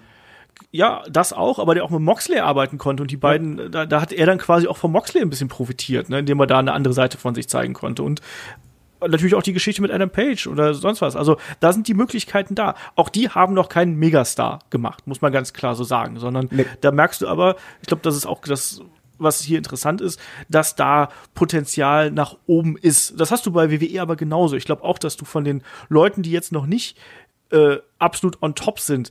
Drew McIntyre ist das beste Beispiel. Der hat ja quasi den Raketenrucksack schon auf und der wird auch diesen Weg gehen. Der braucht aber noch, und das ist das, was ihm im Vergleich zu Roman Reigns fehlt, dem fehlt der, der Charakter. Weil der Charakter, der jetzt da ist, der ist okay, der ist so, ja, nehmen wir ihm ab, aber der ist nicht, der ist noch nicht on point. Und das fehlt ihm halt eben noch, um diese nächste Stufe zu gehen. Und um da so einen kleinen ähm, Griff hier äh, so in die, in die Tippkiste zu wagen, ähm, wen seht ihr denn da, der von den ganz Jungen, also ganz Junge sage ich jetzt mal so Anfang 30 bis, äh, bis runter, wer da noch, wer da noch kommen könnte? Also wir hatten, vor ein paar Jahren haben wir noch gesagt, hier Velveteen Dream, der wird sein. Und ja, dann kam Corona, dann kam Speaking Out und dann kamen noch ein paar Verletzungen und jetzt ist er auf einmal weg. Ähm, Kai, wen siehst du da bei WWE? Ähm, jetzt Männer meinst du aber, ne? Ja. Ja, wir können es auch Frauen Okay. nennen. Also es ist mir jetzt, äh, ich bin da jetzt äh, geschlechterneutral. Okay, also so Frauen hat auf jeden Fall eine Rhea Ripley. Also die sehe ich da definitiv. Ähm, ich sehe da auch eine Tony Storm. Also dass, dass äh, diese irgendwie die, die Frauendivision aufmischen werden. Ähm, um jetzt mal vielleicht ganz ins Blaue zu picken, auch so ein bisschen als Wunschpick, wenn ich ehrlich Otis? bin. Ähm, nee, das, das ist kein Wunschpick, das ist einfach ein Fakt, das wissen wir Das alle. kann selbst Vince nicht verhindern. also noch vier Jahre und der Kollege Main Evented WrestleMania steht außer Frage. Otis Mania. Autismania, sorry. Ganz vertan. Ähm, nee, so ein bisschen Wunschdenken, weil ich in dem Typen auf jeden Fall Potenzial sehe und ich glaube, dass man damit arbeiten kann, ähm, ist ein Angel Gaza. Weil ich finde, der hat so ein bisschen das, was wir vorhin auch angesprochen haben, dass der so, der bringt so natürliches Charisma mit, der bringt einen gewissen Look mit, der hat eine Ausstrahlung.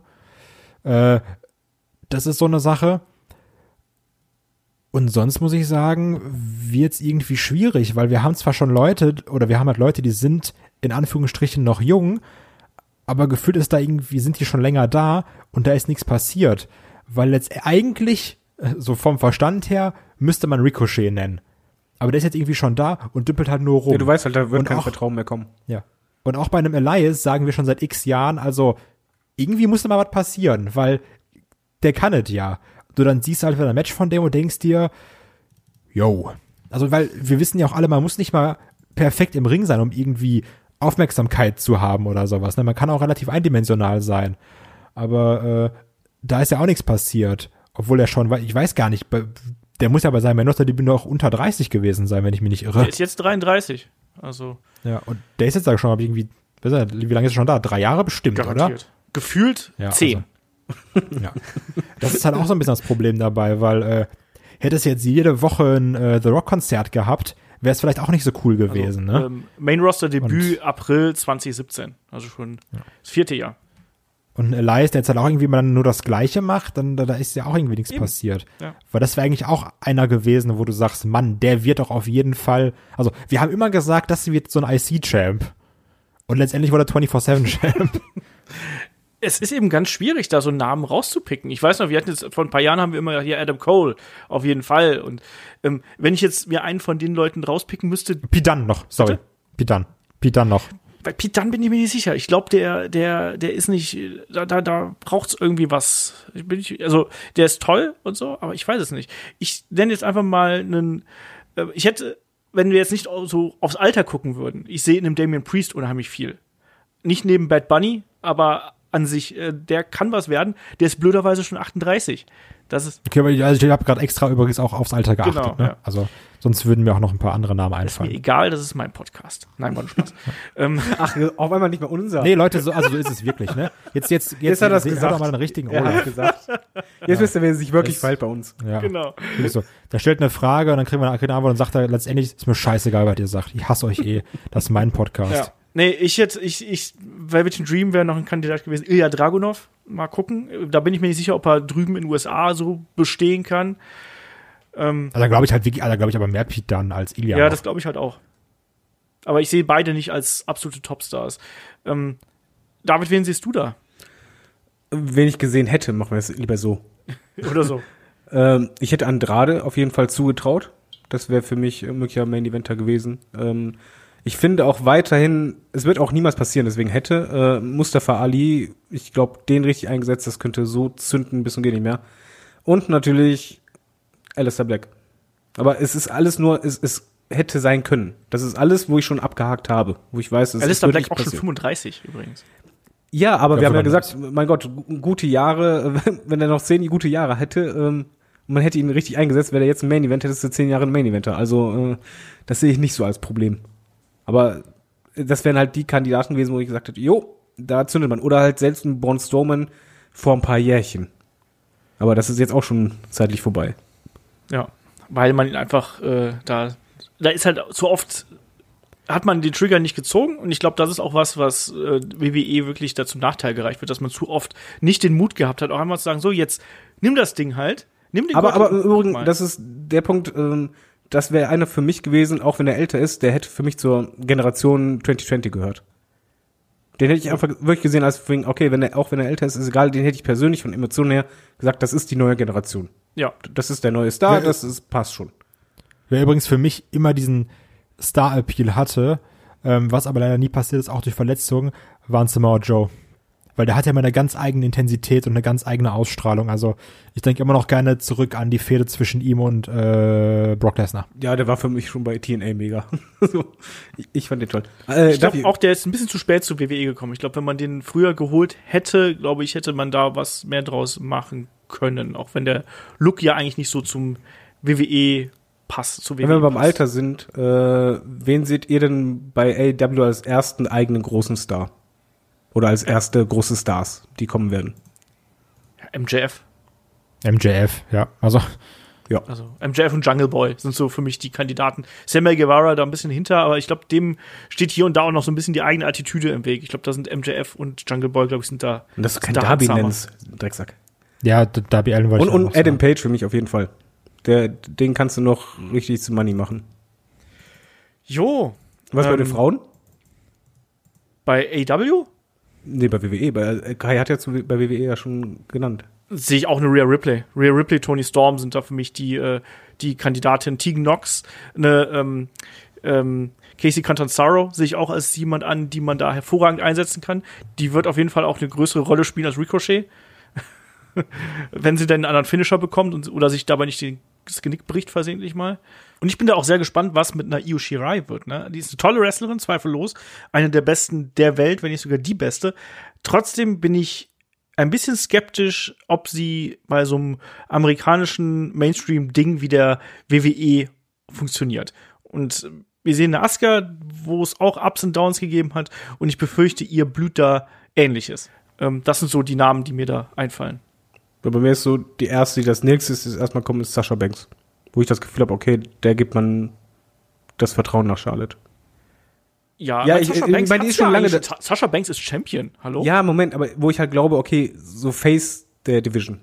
Das, das ist nochmal für mich was anderes. Charlotte ist für mich halt da außen vor und ich glaube schon, dass es, dass sie der Kandidat für mich ist, der halt Charlotte ablösen könnte. Ich, ich glaube, ich glaube, nach diesem Getöse, was wir mit Sascha gehabt haben und ihrem Walkout, glaube ich, wird man sie da nicht äh, so extrem pushen, wie man das da gemacht hat. Ich glaube, dafür ist sie hier und da nicht corporate genug. abwarten. Ich glaube aber auch so promomäßig will ich die da gar nicht sehen. Weil da ist halt ganz, ganz viel auch ganz, ganz nicht gut. Ja, aber, so, aber wir attestieren hier an der Stelle mal, um den Hauptthementeil hier abzuschließen. Also ich glaube, wir können schon attestieren, dass da Nachwuchsproblem vorherrscht, dass eigentlich genug Potenzial da wäre, aber dass eben durch die genannten Faktoren, die ich gerade eben schon mal aufgedröselt habe, dass man da eben ähm, arge Probleme hat, weil an Talent sollte es da eigentlich nicht mangeln. Und das ist irgendwie so, Kai hat es ganz gut gesagt, es ist ein hausgemachtes Problem und das wird man jetzt erst zu spüren bekommen und noch viel, viel stärker, wenn man da nicht was ändert, in fünf bis zehn Jahren. Das ist auch keine Altersfrage, sondern eine Gener Generationsfrage. Genau. Gut, dann haben wir an der Stelle hier das Nachwuchsproblem abgehakt. An der Stelle, da kann man sicherlich noch vortrefflich drüber diskutieren. Ich hoffe, wir haben das trotzdem für euch in eine ähm, gute, handliche und hörbare Form gebracht. Und dann wechseln wir an der Stelle nämlich jetzt zu den Fragen. Fragen schickt ihr einfach an fragen.headlock.de, Instagram, Twitter ähm, und natürlich gerne auch auf unserem Discord-Channel. Da habe ich nämlich auch jetzt zuletzt nochmal ähm, dazu aufgerufen, dass ihr uns ein paar Fragen schickt. Das hat auch super funktioniert. Dankeschön dafür. Ähm, wir haben zuletzt relativ wenig Fragen beantwortet. Ich habe da äh, die Fragen jetzt mal rausgefischt, die noch akut und aktuell sind. Und da hat uns der Jonas äh, B. per Facebook gefragt, ähm, ich wollte mal nachfragen, ob von eurer Seite Pläne bestehen, 2022 zu WrestleMania zu fliegen. Da frage ich erstmal äh, den Kai, weil der ist ja eigentlich reisewillig, aber ich glaube aktuell Pläne. Ich ähm, sehe uns alle, ehrlich gesagt, nicht in 2020, in Anfang 2020 irgendwo hinfliegen, wenn ich ehrlich bin. Also ich weiß es gar nicht mehr. Es wurden jetzt irgendwann vor drei, vier Wochen die äh, Termine der nachfolgenden Manias bekannt gegeben. Und war es das 23, was in Hollywood war? Ich weiß es gar nicht mehr. Also auf jeden Fall war es irgendwie eins, was so ein bisschen realistischer kling, äh, klang. Und da würde ich dann auch hinfliegen, wenn's geht.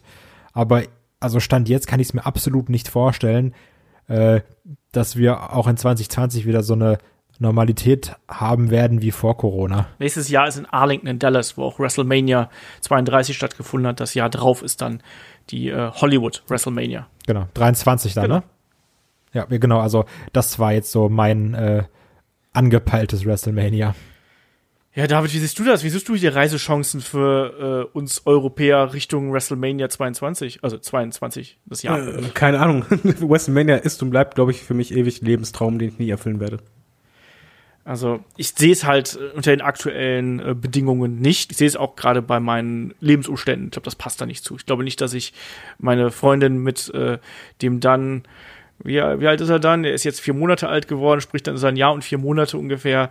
Ähm, da den Nachwuchs äh, zurückzulassen und zu sagen, hey, mach's gut, ich bin jetzt eine Woche Wrestling gucken in den USA. Fuck you, ich flieg nach WrestleMania. Ist ja auch nicht ganz so gün- günstig, muss man dazu Ich sagen. wollte gerade sagen, ich glaube, da gibt's vielleicht andere Anschaffungen, in die ich die schätzungsweise 3.000 bis 5.000 Euro, die dann in so eine Reise reinfließen, äh, besser investieren müsste. Deswegen, Ach, ich glaube, kostet die Welt? Da spricht der Mann mit den Genug Kohlen. gespart, während, ja. genug gespart während Corona. Kann nichts dafür, wenn ihr euer Geld nur für Scheiße ausgebt. schaff dir ein Kind an, Kai, schaff dir ein Kind an. Nein, Quatsch, so schlimm ist es noch nicht. Ähm, aber ich, ich sehe es aktuell nicht, das passt nicht zu meinen. Äh Dann Kindergeld sparen und ab nach WrestleMania. das ist ein Plan. Warte mal, das sind 219 Euro im Monat. Das heißt, wenn ich 5000 Euro brauche, um richtig einen drauf zu machen, dann kann ich in. Kai, du bist Zwei Jahre zwei. Jahre, ja. Ab, ab zu ja. WrestleMania. Ja, und die Kinder liegen zu Hause auf dem Fliesentisch. Nimm Genau. den Kippen. So sieht's nämlich aus. So ein Vater bin ich nämlich, genau. Ähm, kommen wir zur nächsten Frage. Also wir sind alle ein bisschen skeptisch, was die Reisepläne für kommendes Jahr angeht. Ähm, der Jonas hat noch gefragt, also ein anderer Jonas, hat gefragt, ähm, Mittehan alias Lucky Kid wurde von WWE verpflichtet und wird demnächst bei NXT UK aufschlagen. Was sagt ihr dazu? Ich finde, wenn man ihn richtig einsetzt, kann daraus was werden. Oder? Kai. Ich finde es erstmal sehr cool, weil er es meiner Meinung nach verdient hat.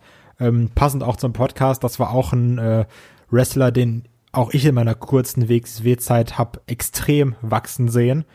Ähm, vom, vom, vom Rise Lucky Kid, der dann irgendwann uns auch alle so ein bisschen genervt hat mit seinem Zunge rausstrecken, auf der Zunge rauskauen, so wie es auch, äh, war es Ortiz oder Santana, ich, verwechsel die beiden immer, am Anfang gemacht hat, ähm, bis hin dann zum bisschen erwachseneren Lucky Kid oder zu, zu Metahahn, egal ob ich das Gimmick mag oder nicht. Ähm, das war auf jeden Fall eine Entwicklung. Auch körperlich, was der Kollege da drauf gepackt hat, ist heftig, finde ich. Also einen richtigen Superstar-Look bekommen.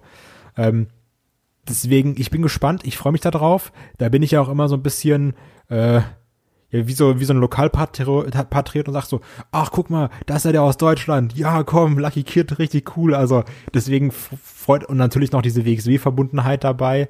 Ähm, ich bin gespannt, was er erreicht oder wie, wie sie ihn einsetzen werden. Ich sehe ihn irgendwie so prinzipiell in einer Riege mit einem mit einem A-Kit, so ungefähr.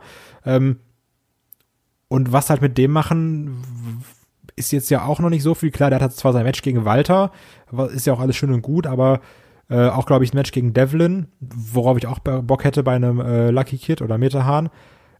Ich weiß halt nicht, ob man mit ihm so wirklich mehr, mehr macht, weil ich sehe da halt auch zum Beispiel einen Ilya noch über ihm. Ja. David, möchtest du was dazu sagen? Äh, also ich mochte Lucky Kid ehrlich gesagt immer. Äh, ich war ein bisschen überrascht, als der bei, der war doch bei dem Tryout auch dabei, oder nicht? Ja. Und da war ich sehr überrascht, dass er halt nicht genommen wird, weil ähm, ich finde, er ist halt jemand gewesen, der ein bisschen herausstach immer. Und äh, eigentlich müsste man sowas suchen. Ich freue mich sehr für ihn. Ich weiß halt nur nicht generell, wie die WWE äh, NXT UK als ähm, Sprungbrett ansieht oder ob das eher ein Zeitprodukt ist. Ähm, das muss man einfach abwarten. Also ich glaube schon, dass man da äh, hier und da die Stars hochholen wird von NXT UK rüber zu NXT. Wir sehen es jetzt bei den Grizzled Young Veterans, wir haben es bei Pete Dunne gesehen. Ähm, ich glaube, wenn das Potenzial da ist, dann holt man auch die Leute da hoch. Also das wird nicht jeder schaffen. Ich glaube, da muss man jetzt keine Illusionen sich irgendwie da machen. Ähm, aber ich denke, ausgewählte Leute, und da sehe ich auch einen Ilya ähm, auf lange Sicht ähm, mit dabei, die wird man hochholen. Ich bin mir ein bisschen unsicher bei Metehan. Also wrestlerisch top, auch der, der Wille ist da. Kai hat gerade alles richtig gesagt, das muss ich nochmal wiederholen. Ähm, ich bin gespannt, wie er sich in englischen Promos schlägt.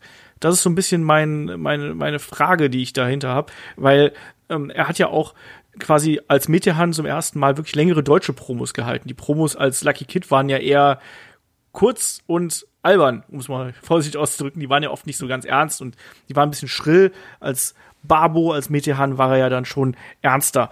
Ich weiß nicht genau, wie das mit Englisch aussieht, muss ich sagen. Deswegen da äh, habe ich ein, ein Fragezeichen hinter. Und ansonsten all das, was Kai gesagt hat. Ich wünsche ihm da viel Glück. Ähm, ist ein toller Typ. Ähm, haben wir auch, habe ich damals auch Interview mit ihm gemacht beim äh, 16 Carat. Kann man sich hervorragend bei uns auf dem YouTube-Kanal anschauen, wenn er nicht genau wisst, wer äh, Lucky Kid ist. Da habe ich ihn sogar darum gebeten, den Lucky Kid-Charakter nochmal zu erklären. Ist jetzt äh, hinlänglich eigentlich und äh, vernachlässigbar, weil er der Metehan jetzt ja ist, hier der ähm, böse Bursche. Aber bin gespannt, was man da mit ihm macht, aber ich gönne ihm da auf jeden Fall alles Glück der Welt. Und jetzt hat der Arne noch eine Frage für den ähm, David eigentlich. Ähm, What? der, der Arne hat mich gefragt, ich habe gerade gelesen, dass Mr. Perfect für den Royal Rumble Sieg 1990 vorgesehen war. Ist da was dran? Und wenn ja, warum änderte man es in einen Sieg für Hogan? Er war doch bereits Champion und brauchte den Sieg nicht. Weil Vince. Wie so oft. Ähm, ja, da ist anscheinend was dran. Ich hatte das auch damals gelesen. Mr. Perfect wäre ein cooler Sieger gewesen. Man muss ja auch dazu sagen, damals gab es noch nicht die Regel, dass wenn du den Rumble gewinnst, du automatisch dann Main Event bei WrestleMania hast, sondern es hätte einfach Mr. Perfect gut getan. Man hat es aber kurzfristig, glaube ich, geändert mit der Begründung, dass Hulk Hogan dadurch gestärkt äh, zu WrestleMania zum Duell äh, gegen Ultimate Warrior antreten kann. Was Ja. ich halt für banal finde, weil der Sieg wäre irrelevant, aber naja. Ja, aber Hogan war einfach damals der große Name und den wollte man hier entsprechend da nochmal in Position bringen. Und man kann es irgendwo so ein bisschen nachvollziehen. Klar, Mr. Perfect ist irgendwie der bessere Wrestler, aber so hat man damals nicht gedacht. Man hat auch nicht gedacht, dass Mr. Perfect so der große Star wird, sondern es ging eher darum, diese übergroßen Stars, die wir heutzutage so ein bisschen vermissen, die noch weiter zu pushen. Und da gehörte eben der Mr. Perfect nicht dazu. Und David hat es gesagt, die äh, Rumble-Tradition, dass man da in ein Titelmatch für gekommen hat, das gab es ja dann erst später. Das war 92 war es ja so, dass Ric Flair den Championship gewonnen hat und danach hat man ja erst damit angefangen, diese Regel einzuführen. Das war, glaube ich, wirklich offiziell das erste Mal beim Royal Rumble 93, wo es dann hieß, hier, Yokozuna, ähm, der reist auch gleich zu WrestleMania und bekommt das Title-Match gegen Bret Hart und am Ende gewinnt wieder Hulk Hogan. Da schließt sich der Kreis an der Stelle. Mensch. Nee, hat- hast du nicht direkt Ti- äh, Titel gewonnen? Mit dem Bei, nee, 93, 93 nicht, weil 92 war das. Aber Shawn Michaels hatte damals den Titel gewonnen, oder nicht? Hä? Das ist gerade meine Frage. Hat er damals nicht einen Titel gewonnen, als er den Rumble gewonnen hatte? Äh, ja, beim, beim, beim zweiten Mal. Beim, äh, bei, ähm, beim Rumble 95 hat er dann bei WrestleMania gegen Diesel verloren und dann beim Rumble 96, ja, das hat er das Ding dann nochmal gewonnen und dann hat er gegen äh, Bret Hart das so, okay, äh, Match okay, okay. Wieder was So. gelernt. Siehst du? Ähm, der Oliver fragt noch, ähm, ich hatte neulich eine Idee zum WWE Thunderdome. Wäre, äh, was, wie wäre es, wenn man die Zuschauer im Thunderdome ständig in Echtzeit darüber abstimmen lassen würde, für welchen Wrestler, Wrestlerin, Tag Team sie gerade sind? So könnte man gerade bei Promos sehen, wie die Zuschauer reagieren und könnte auch die Fanreaktion aus der Konserve ähm, ein bisschen dynamischer gestalten. ist das, das ist eigentlich so eine David-Technik-Frage. David, geht sowas? Technisch du geht sowas? einiges, aber es ist halt. Also erstmal, ich, ich hasse den Thunderdome. Einfach aus dem Grund, dass das Ding ist einfach nur pure. Das klingt halt so gemein, aber es ist halt einfach das passende Wort. Eine pure Manipulation. Den Leuten, die halt zugeschaltet sind, dem wird auch gesagt, wie etwa bei TV-Shows, wenn es losgeht, ey, jetzt macht Krach und da wird auch gesagt, ey, jetzt jubeln bitte und jetzt yes Chance machen. Und ja, das kriegen die durchgesagt. Ähm, oder kriegen ein Zeichen. Und alles findet noch mit Verzögerung statt, muss man dazu sagen. Das merkt man halt oft, dass zum Beispiel irgendwelche Bewegungen sind, die halt gar nicht mehr zu dem passen, was im Ring ist. Das ist deshalb, damit die WWE einschreiten kann, falls jemand was im Bildschirm macht, was sie nicht wollen, wird geswitcht. Oder Ist ja auch gut so, ne? Hatten wir ja genau, Anfang ist, ist auch gut so, aber äh, das, was du verlangst, Oliver, das ist äh, schön, es ist nur halt äh, unrealistisch, wenn du halt weißt, da ist ein Unternehmen, was die volle Kontrolle hat, warum sollten sie die Kontrolle abgeben? Dann hätten sie die Gefahr, dass du halt ein Face äh, eine Promo halten lässt, wo du am besten noch mit Lautsprechereffekten machst, von wegen alle am Jubeln, und dann siehst du halt einfach nur vier Milliarden Daumen nach unten. Das ist schwierig. Aber letzt, also letztendlich, äh, ich muss sagen, ich sehe da aber auch keinen Mehrwert drin. Also, also ich brauche da jetzt so überspitzt gesagt, was brauche ich denn im Thunderdome? So, so eine Instagram-Abstimmung, so gewinnt Roman Reigns oder gewinnt Randy Orton? ich glaub, er- äh, 60% sagen so, 40% sagen Ich, so. ich glaube, er möchte einfach nur ein bisschen echtere Reaktion Genau. in Echtzeit. Und ich glaube, das ist halt utopisch, weil es wird eben dafür genutzt, es nicht ähm, in Echtzeit organisch wachsen zu lassen, sondern es wird halt der eigene Eindruck verschärft, den man will. Ja. Kai, möchtest du noch was dazu sagen? nee. Okay. Dann halt nicht. ähm, der Oliver fragt auch noch, ich habe letztens The Mandalorian gesehen und finde, dass die Rolle der Cara Dune, gespielt von Gina Carano übrigens, die letztens gefeuert worden ist, ausgezeichnet für China gepasst hätte. Was meint ihr dazu? Hat jemand von euch Mandalorian gesehen? Natürlich. Kai, hast du Mandalorian gesehen? Das ist ja das mit, mit dem Star Trek, ne? Okay, ist das ein Nein? äh, also ich bin im Thema, aber ich habe es nicht geguckt. Okay, dann frage ich erstmal den David.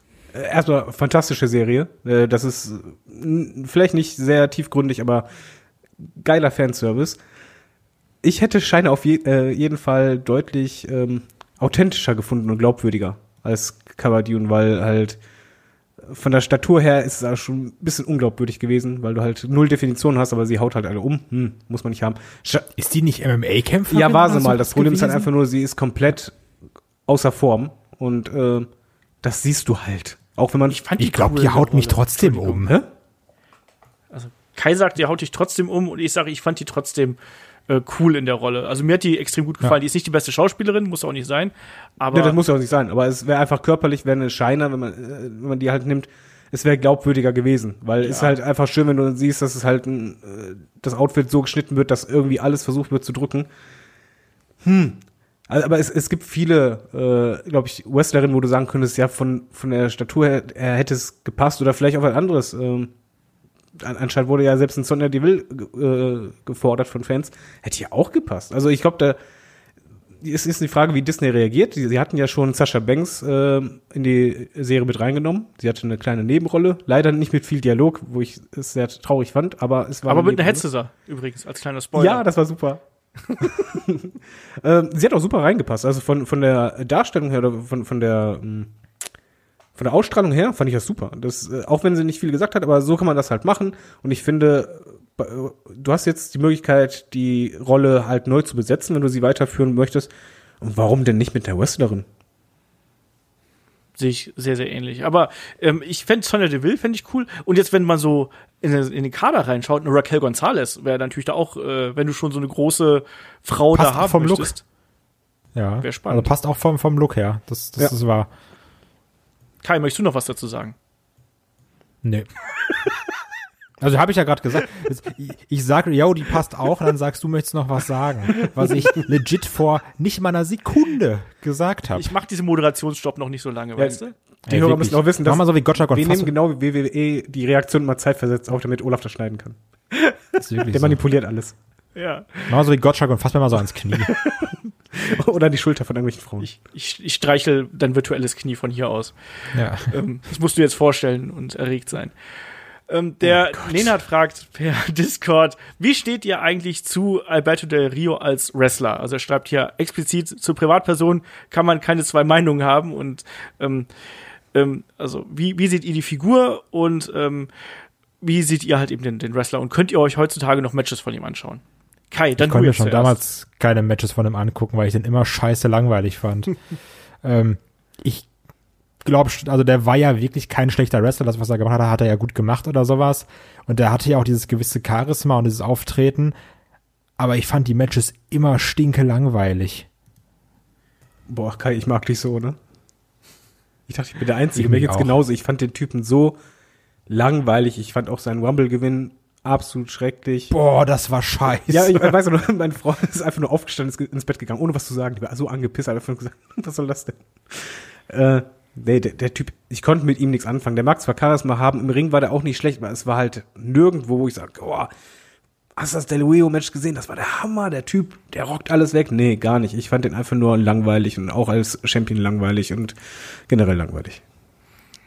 ich fand den anfangs ganz cool mit dem Auftreten, mit dem Ansager, mit der Limousine und dem ganzen drum und dran. Das fand ich cool. Ich mochte auch seine Anfangsfehde gegen Rey Mysterio damals.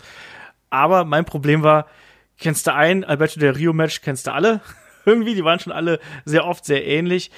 Und dann hat sich das auch relativ schnell für mich erledigt gehabt. Ähm, ich fand seinen Kampfstil jetzt nicht so unendlich langweilig, aber ich kann es total verstehen, weshalb man den dann nicht mochte. Aber ich habe jetzt auch kein Problem damit, wenn ich jetzt irgendeinen alten Pay-Per-View gucke und da ist ein Alberto Del Rio-Match dabei, ähm, mir den anzuschauen. Also so, äh, so weit ist er, ist es noch nicht, auch wenn er menschlich wohl äh, ziemlich furchtbar sein muss. Meine Lieblingsszene war noch in diesem Match gegen Big Show, wo Big Show irgendwie so ein Eimer in der Hand hatte oder was auch immer das Oh war. ja. Äh, Del Rio diesen Enzugiri zeigen wollte, einfach abgerutscht ist. Äh, Big Show sich gedacht hat, ach weiße, mach doch einfach Genau, ich friere einfach ein. Ja, äh, das fand ich toll, weil das hat genau gezeigt, ja, Del Rio, semi, semi. Ja, das war ein schlimmer Augenblick. Ähm, der Dennis fragt noch per Discord, ähm, kehrt Chris Jericho zum Karriereende noch einmal zur WWE zurück und braucht man das? David, braucht man das? äh, ja klar, für die Hall of Fame Aufnahme. Der wird nicht mehr in den Ring steigen für WWE. Das glaube ich auch nicht. Aber der wird irgendwann, auch nicht in naher Zukunft, sondern erstmal, wenn er raus aus dem Geschehen, auf, aus dem aktiven Geschehen bei AEW ist, wird er dann irgendwie in fünf, sechs, sieben Jahren, kommt er in die Hall of Fame und gut ist. Da sehen wir ihn dann nochmal. Kai, glaubst du das auch oder sind die, die Brücken abgebrannt, je nachdem, was er jetzt noch bei Ich glaube, da ist viel zu viel verbrannte Erde und viel zu viel kaputte Egos, die da aufeinandertreffen. Also, ich glaube, so ein Vince McMahon würde jetzt sagen, ey, du mit deiner großen Schnauze da bei AW, mit deinem Hin und Her, ne, du kannst dich ficken. Das glaube ich nicht. Also, das absolut. Ja, also da, dafür wurden Ähm, einfach schon viel zu viele Wrestler in die Hall of Fame aufgenommen, wo du denkst, oh, das, die haben deutlich Schlimmeres gesagt und selbst wenn Chris Jericho, muss man auch sagen, in seinem Podcast so gerne die Klappe aufreißt, so oft lobt er darin auch Vince. Ja, also ich glaube, das hat immer so ein bisschen so ein Warmhalten von einem Jericho, weil der Typ ist halt nicht dumm, ne? Ja, aber ich sehe da halt nicht, dass der jetzt äh, mega Streit schlecht hingegangen ist und äh, über die herzieht will und einen auf, auf Wireback macht oder so. Nee, ist ja immer dieses mit Kalkül schießen und sowas, mit Haha und dann nehmen wir nochmal die Internetfans mit. Ich glaube, also ich kann mir schon vorstellen, dass ein Vince McMahon da gar nicht cool drauf Ja, reagiert. aber ist mal ganz böse formuliert, wir sprechen hier von einem Zeitraum von, sagen wir mal, 10, 15, 20 Jahren. Ja, klar, natürlich. ähm, ich glaube, dass wir den in irgendeiner Form nochmal bei WWE sehen. Und ich glaube auch, das wird die Hall of Fame sein. Da muss man natürlich mal abwarten, wie ähm, lang er einfach noch bei AEW aktiv sein wird, ob er vielleicht dann auch ähm, nach seinem Karriereende noch ähm, irgendwelche Rollen backstage einnimmt, äh, sei es jetzt als Agent oder vielleicht in anderen verantwortlichen Rollen. Ich glaube, solange er da arbeitet, nicht. Aber ansonsten glaube ich das schon. Allein um den Fans nochmal diesen Moment zu geben, sich davon White Shoe Jay zu bedanken und zu verabschieden. Letztendlich, also vielleicht springt er einfach noch mit 60 noch den Lion Sword, ne? Auf, auf Vince drauf. Also ich sag mal, man, man, kann auch vermuten, dass er das dann immer noch macht. Ja, aber äh, äh, ich, wir, haben, wir haben so ein bisschen ja uns ja darüber lustig gemacht, dass er vor, ich glaube, war es drei Wochen, vier Wochen, wo er den Lionshold so verbotscht hat. Und, Ja, ja. und die Woche drauf springt er halt den schönsten, saubersten, höchsten Lionshold, den wir die letzten Jahrzehnte von ihm gesehen haben. Das ist aber auch wieder so Jericho, Ja, ne? Weil du weißt halt einfach, der verfolgt das auch schon im Internet und dann sieht er auch die Witze, die da über ihn, ihn gemacht werden.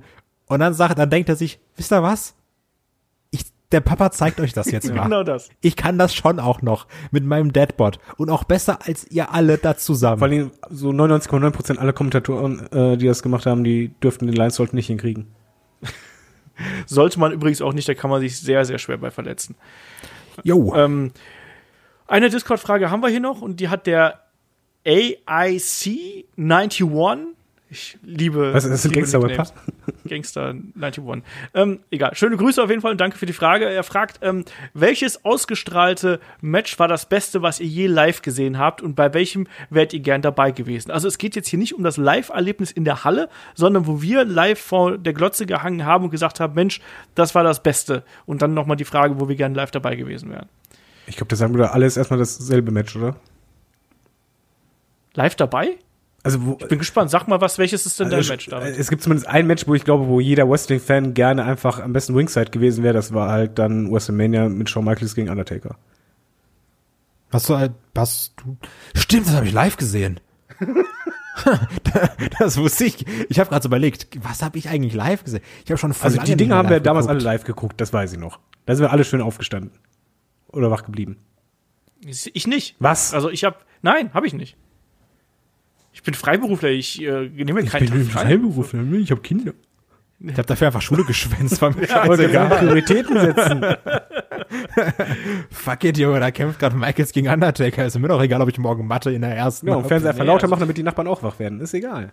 Ich habe ich hab echt nicht viele ähm, Veranstaltungen live gesehen. Also live, live, so im Sinne. Also ich war garantiert bei mehr Veranstaltungen in irgendeiner Halle, als ich dann äh, live im Fernsehen gesehen habe.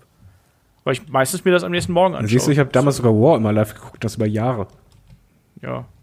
Das war furchtbar auf. Sky, da kam immer diese ganze Werbung, diese amerikanische mit den Gecko und so. Wow. Ich lieb ja ausländische Werbung. Ne? Ja, nur die Amis waren immer schrecklich, weil dann hängst du da irgendwie um zwei Uhr nachts, bist schon hungrig, äh, hängst da mit kleinen Augen, dann kommen nur Fresswerbungen, ne? Es kam Ja, nur ich- ich Fresswerbung. komplett. Und die krankesten Fresssachen, die es gibt, so, ja, ein Taco reicht nicht. Nein, wir haben noch Taco mit Spaghetti drin, das wird doch alles auf der Pizza gebraten. Und einfach so, ja, kostet doch übrigens super Spannend nur Ja, ja, das 2,99 ist total irre. Die Preise. Und ihr kriegt noch Eimer Limonade dazu mit äh, 1000 Tonnen Zucker. Ja, vor allem nicht so klein, sondern direkt so, ja, hier ein Becher, anderthalb Liter. Ah, alles klar, danke.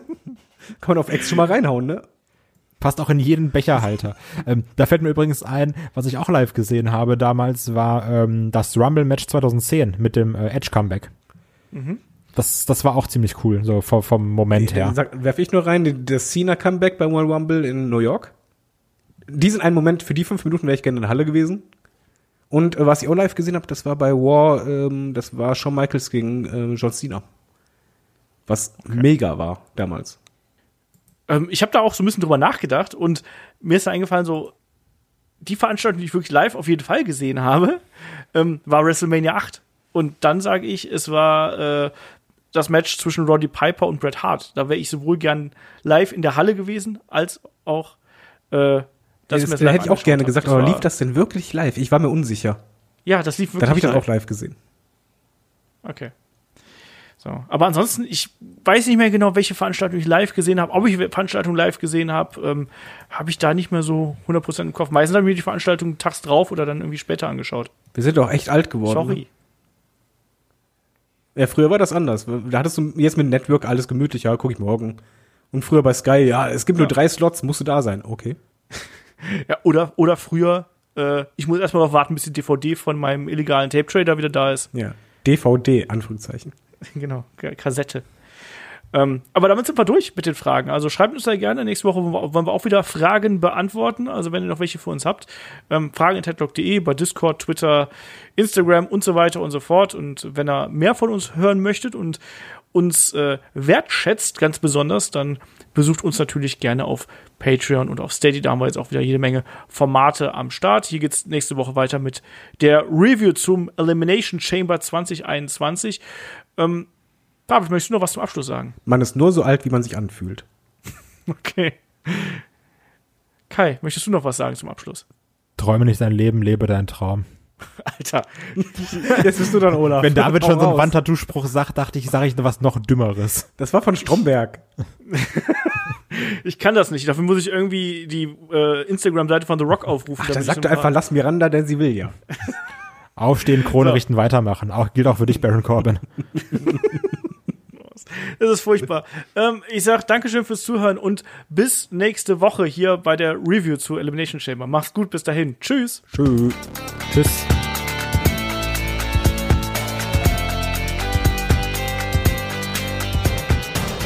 Headlock, der Pro Wrestling Podcast.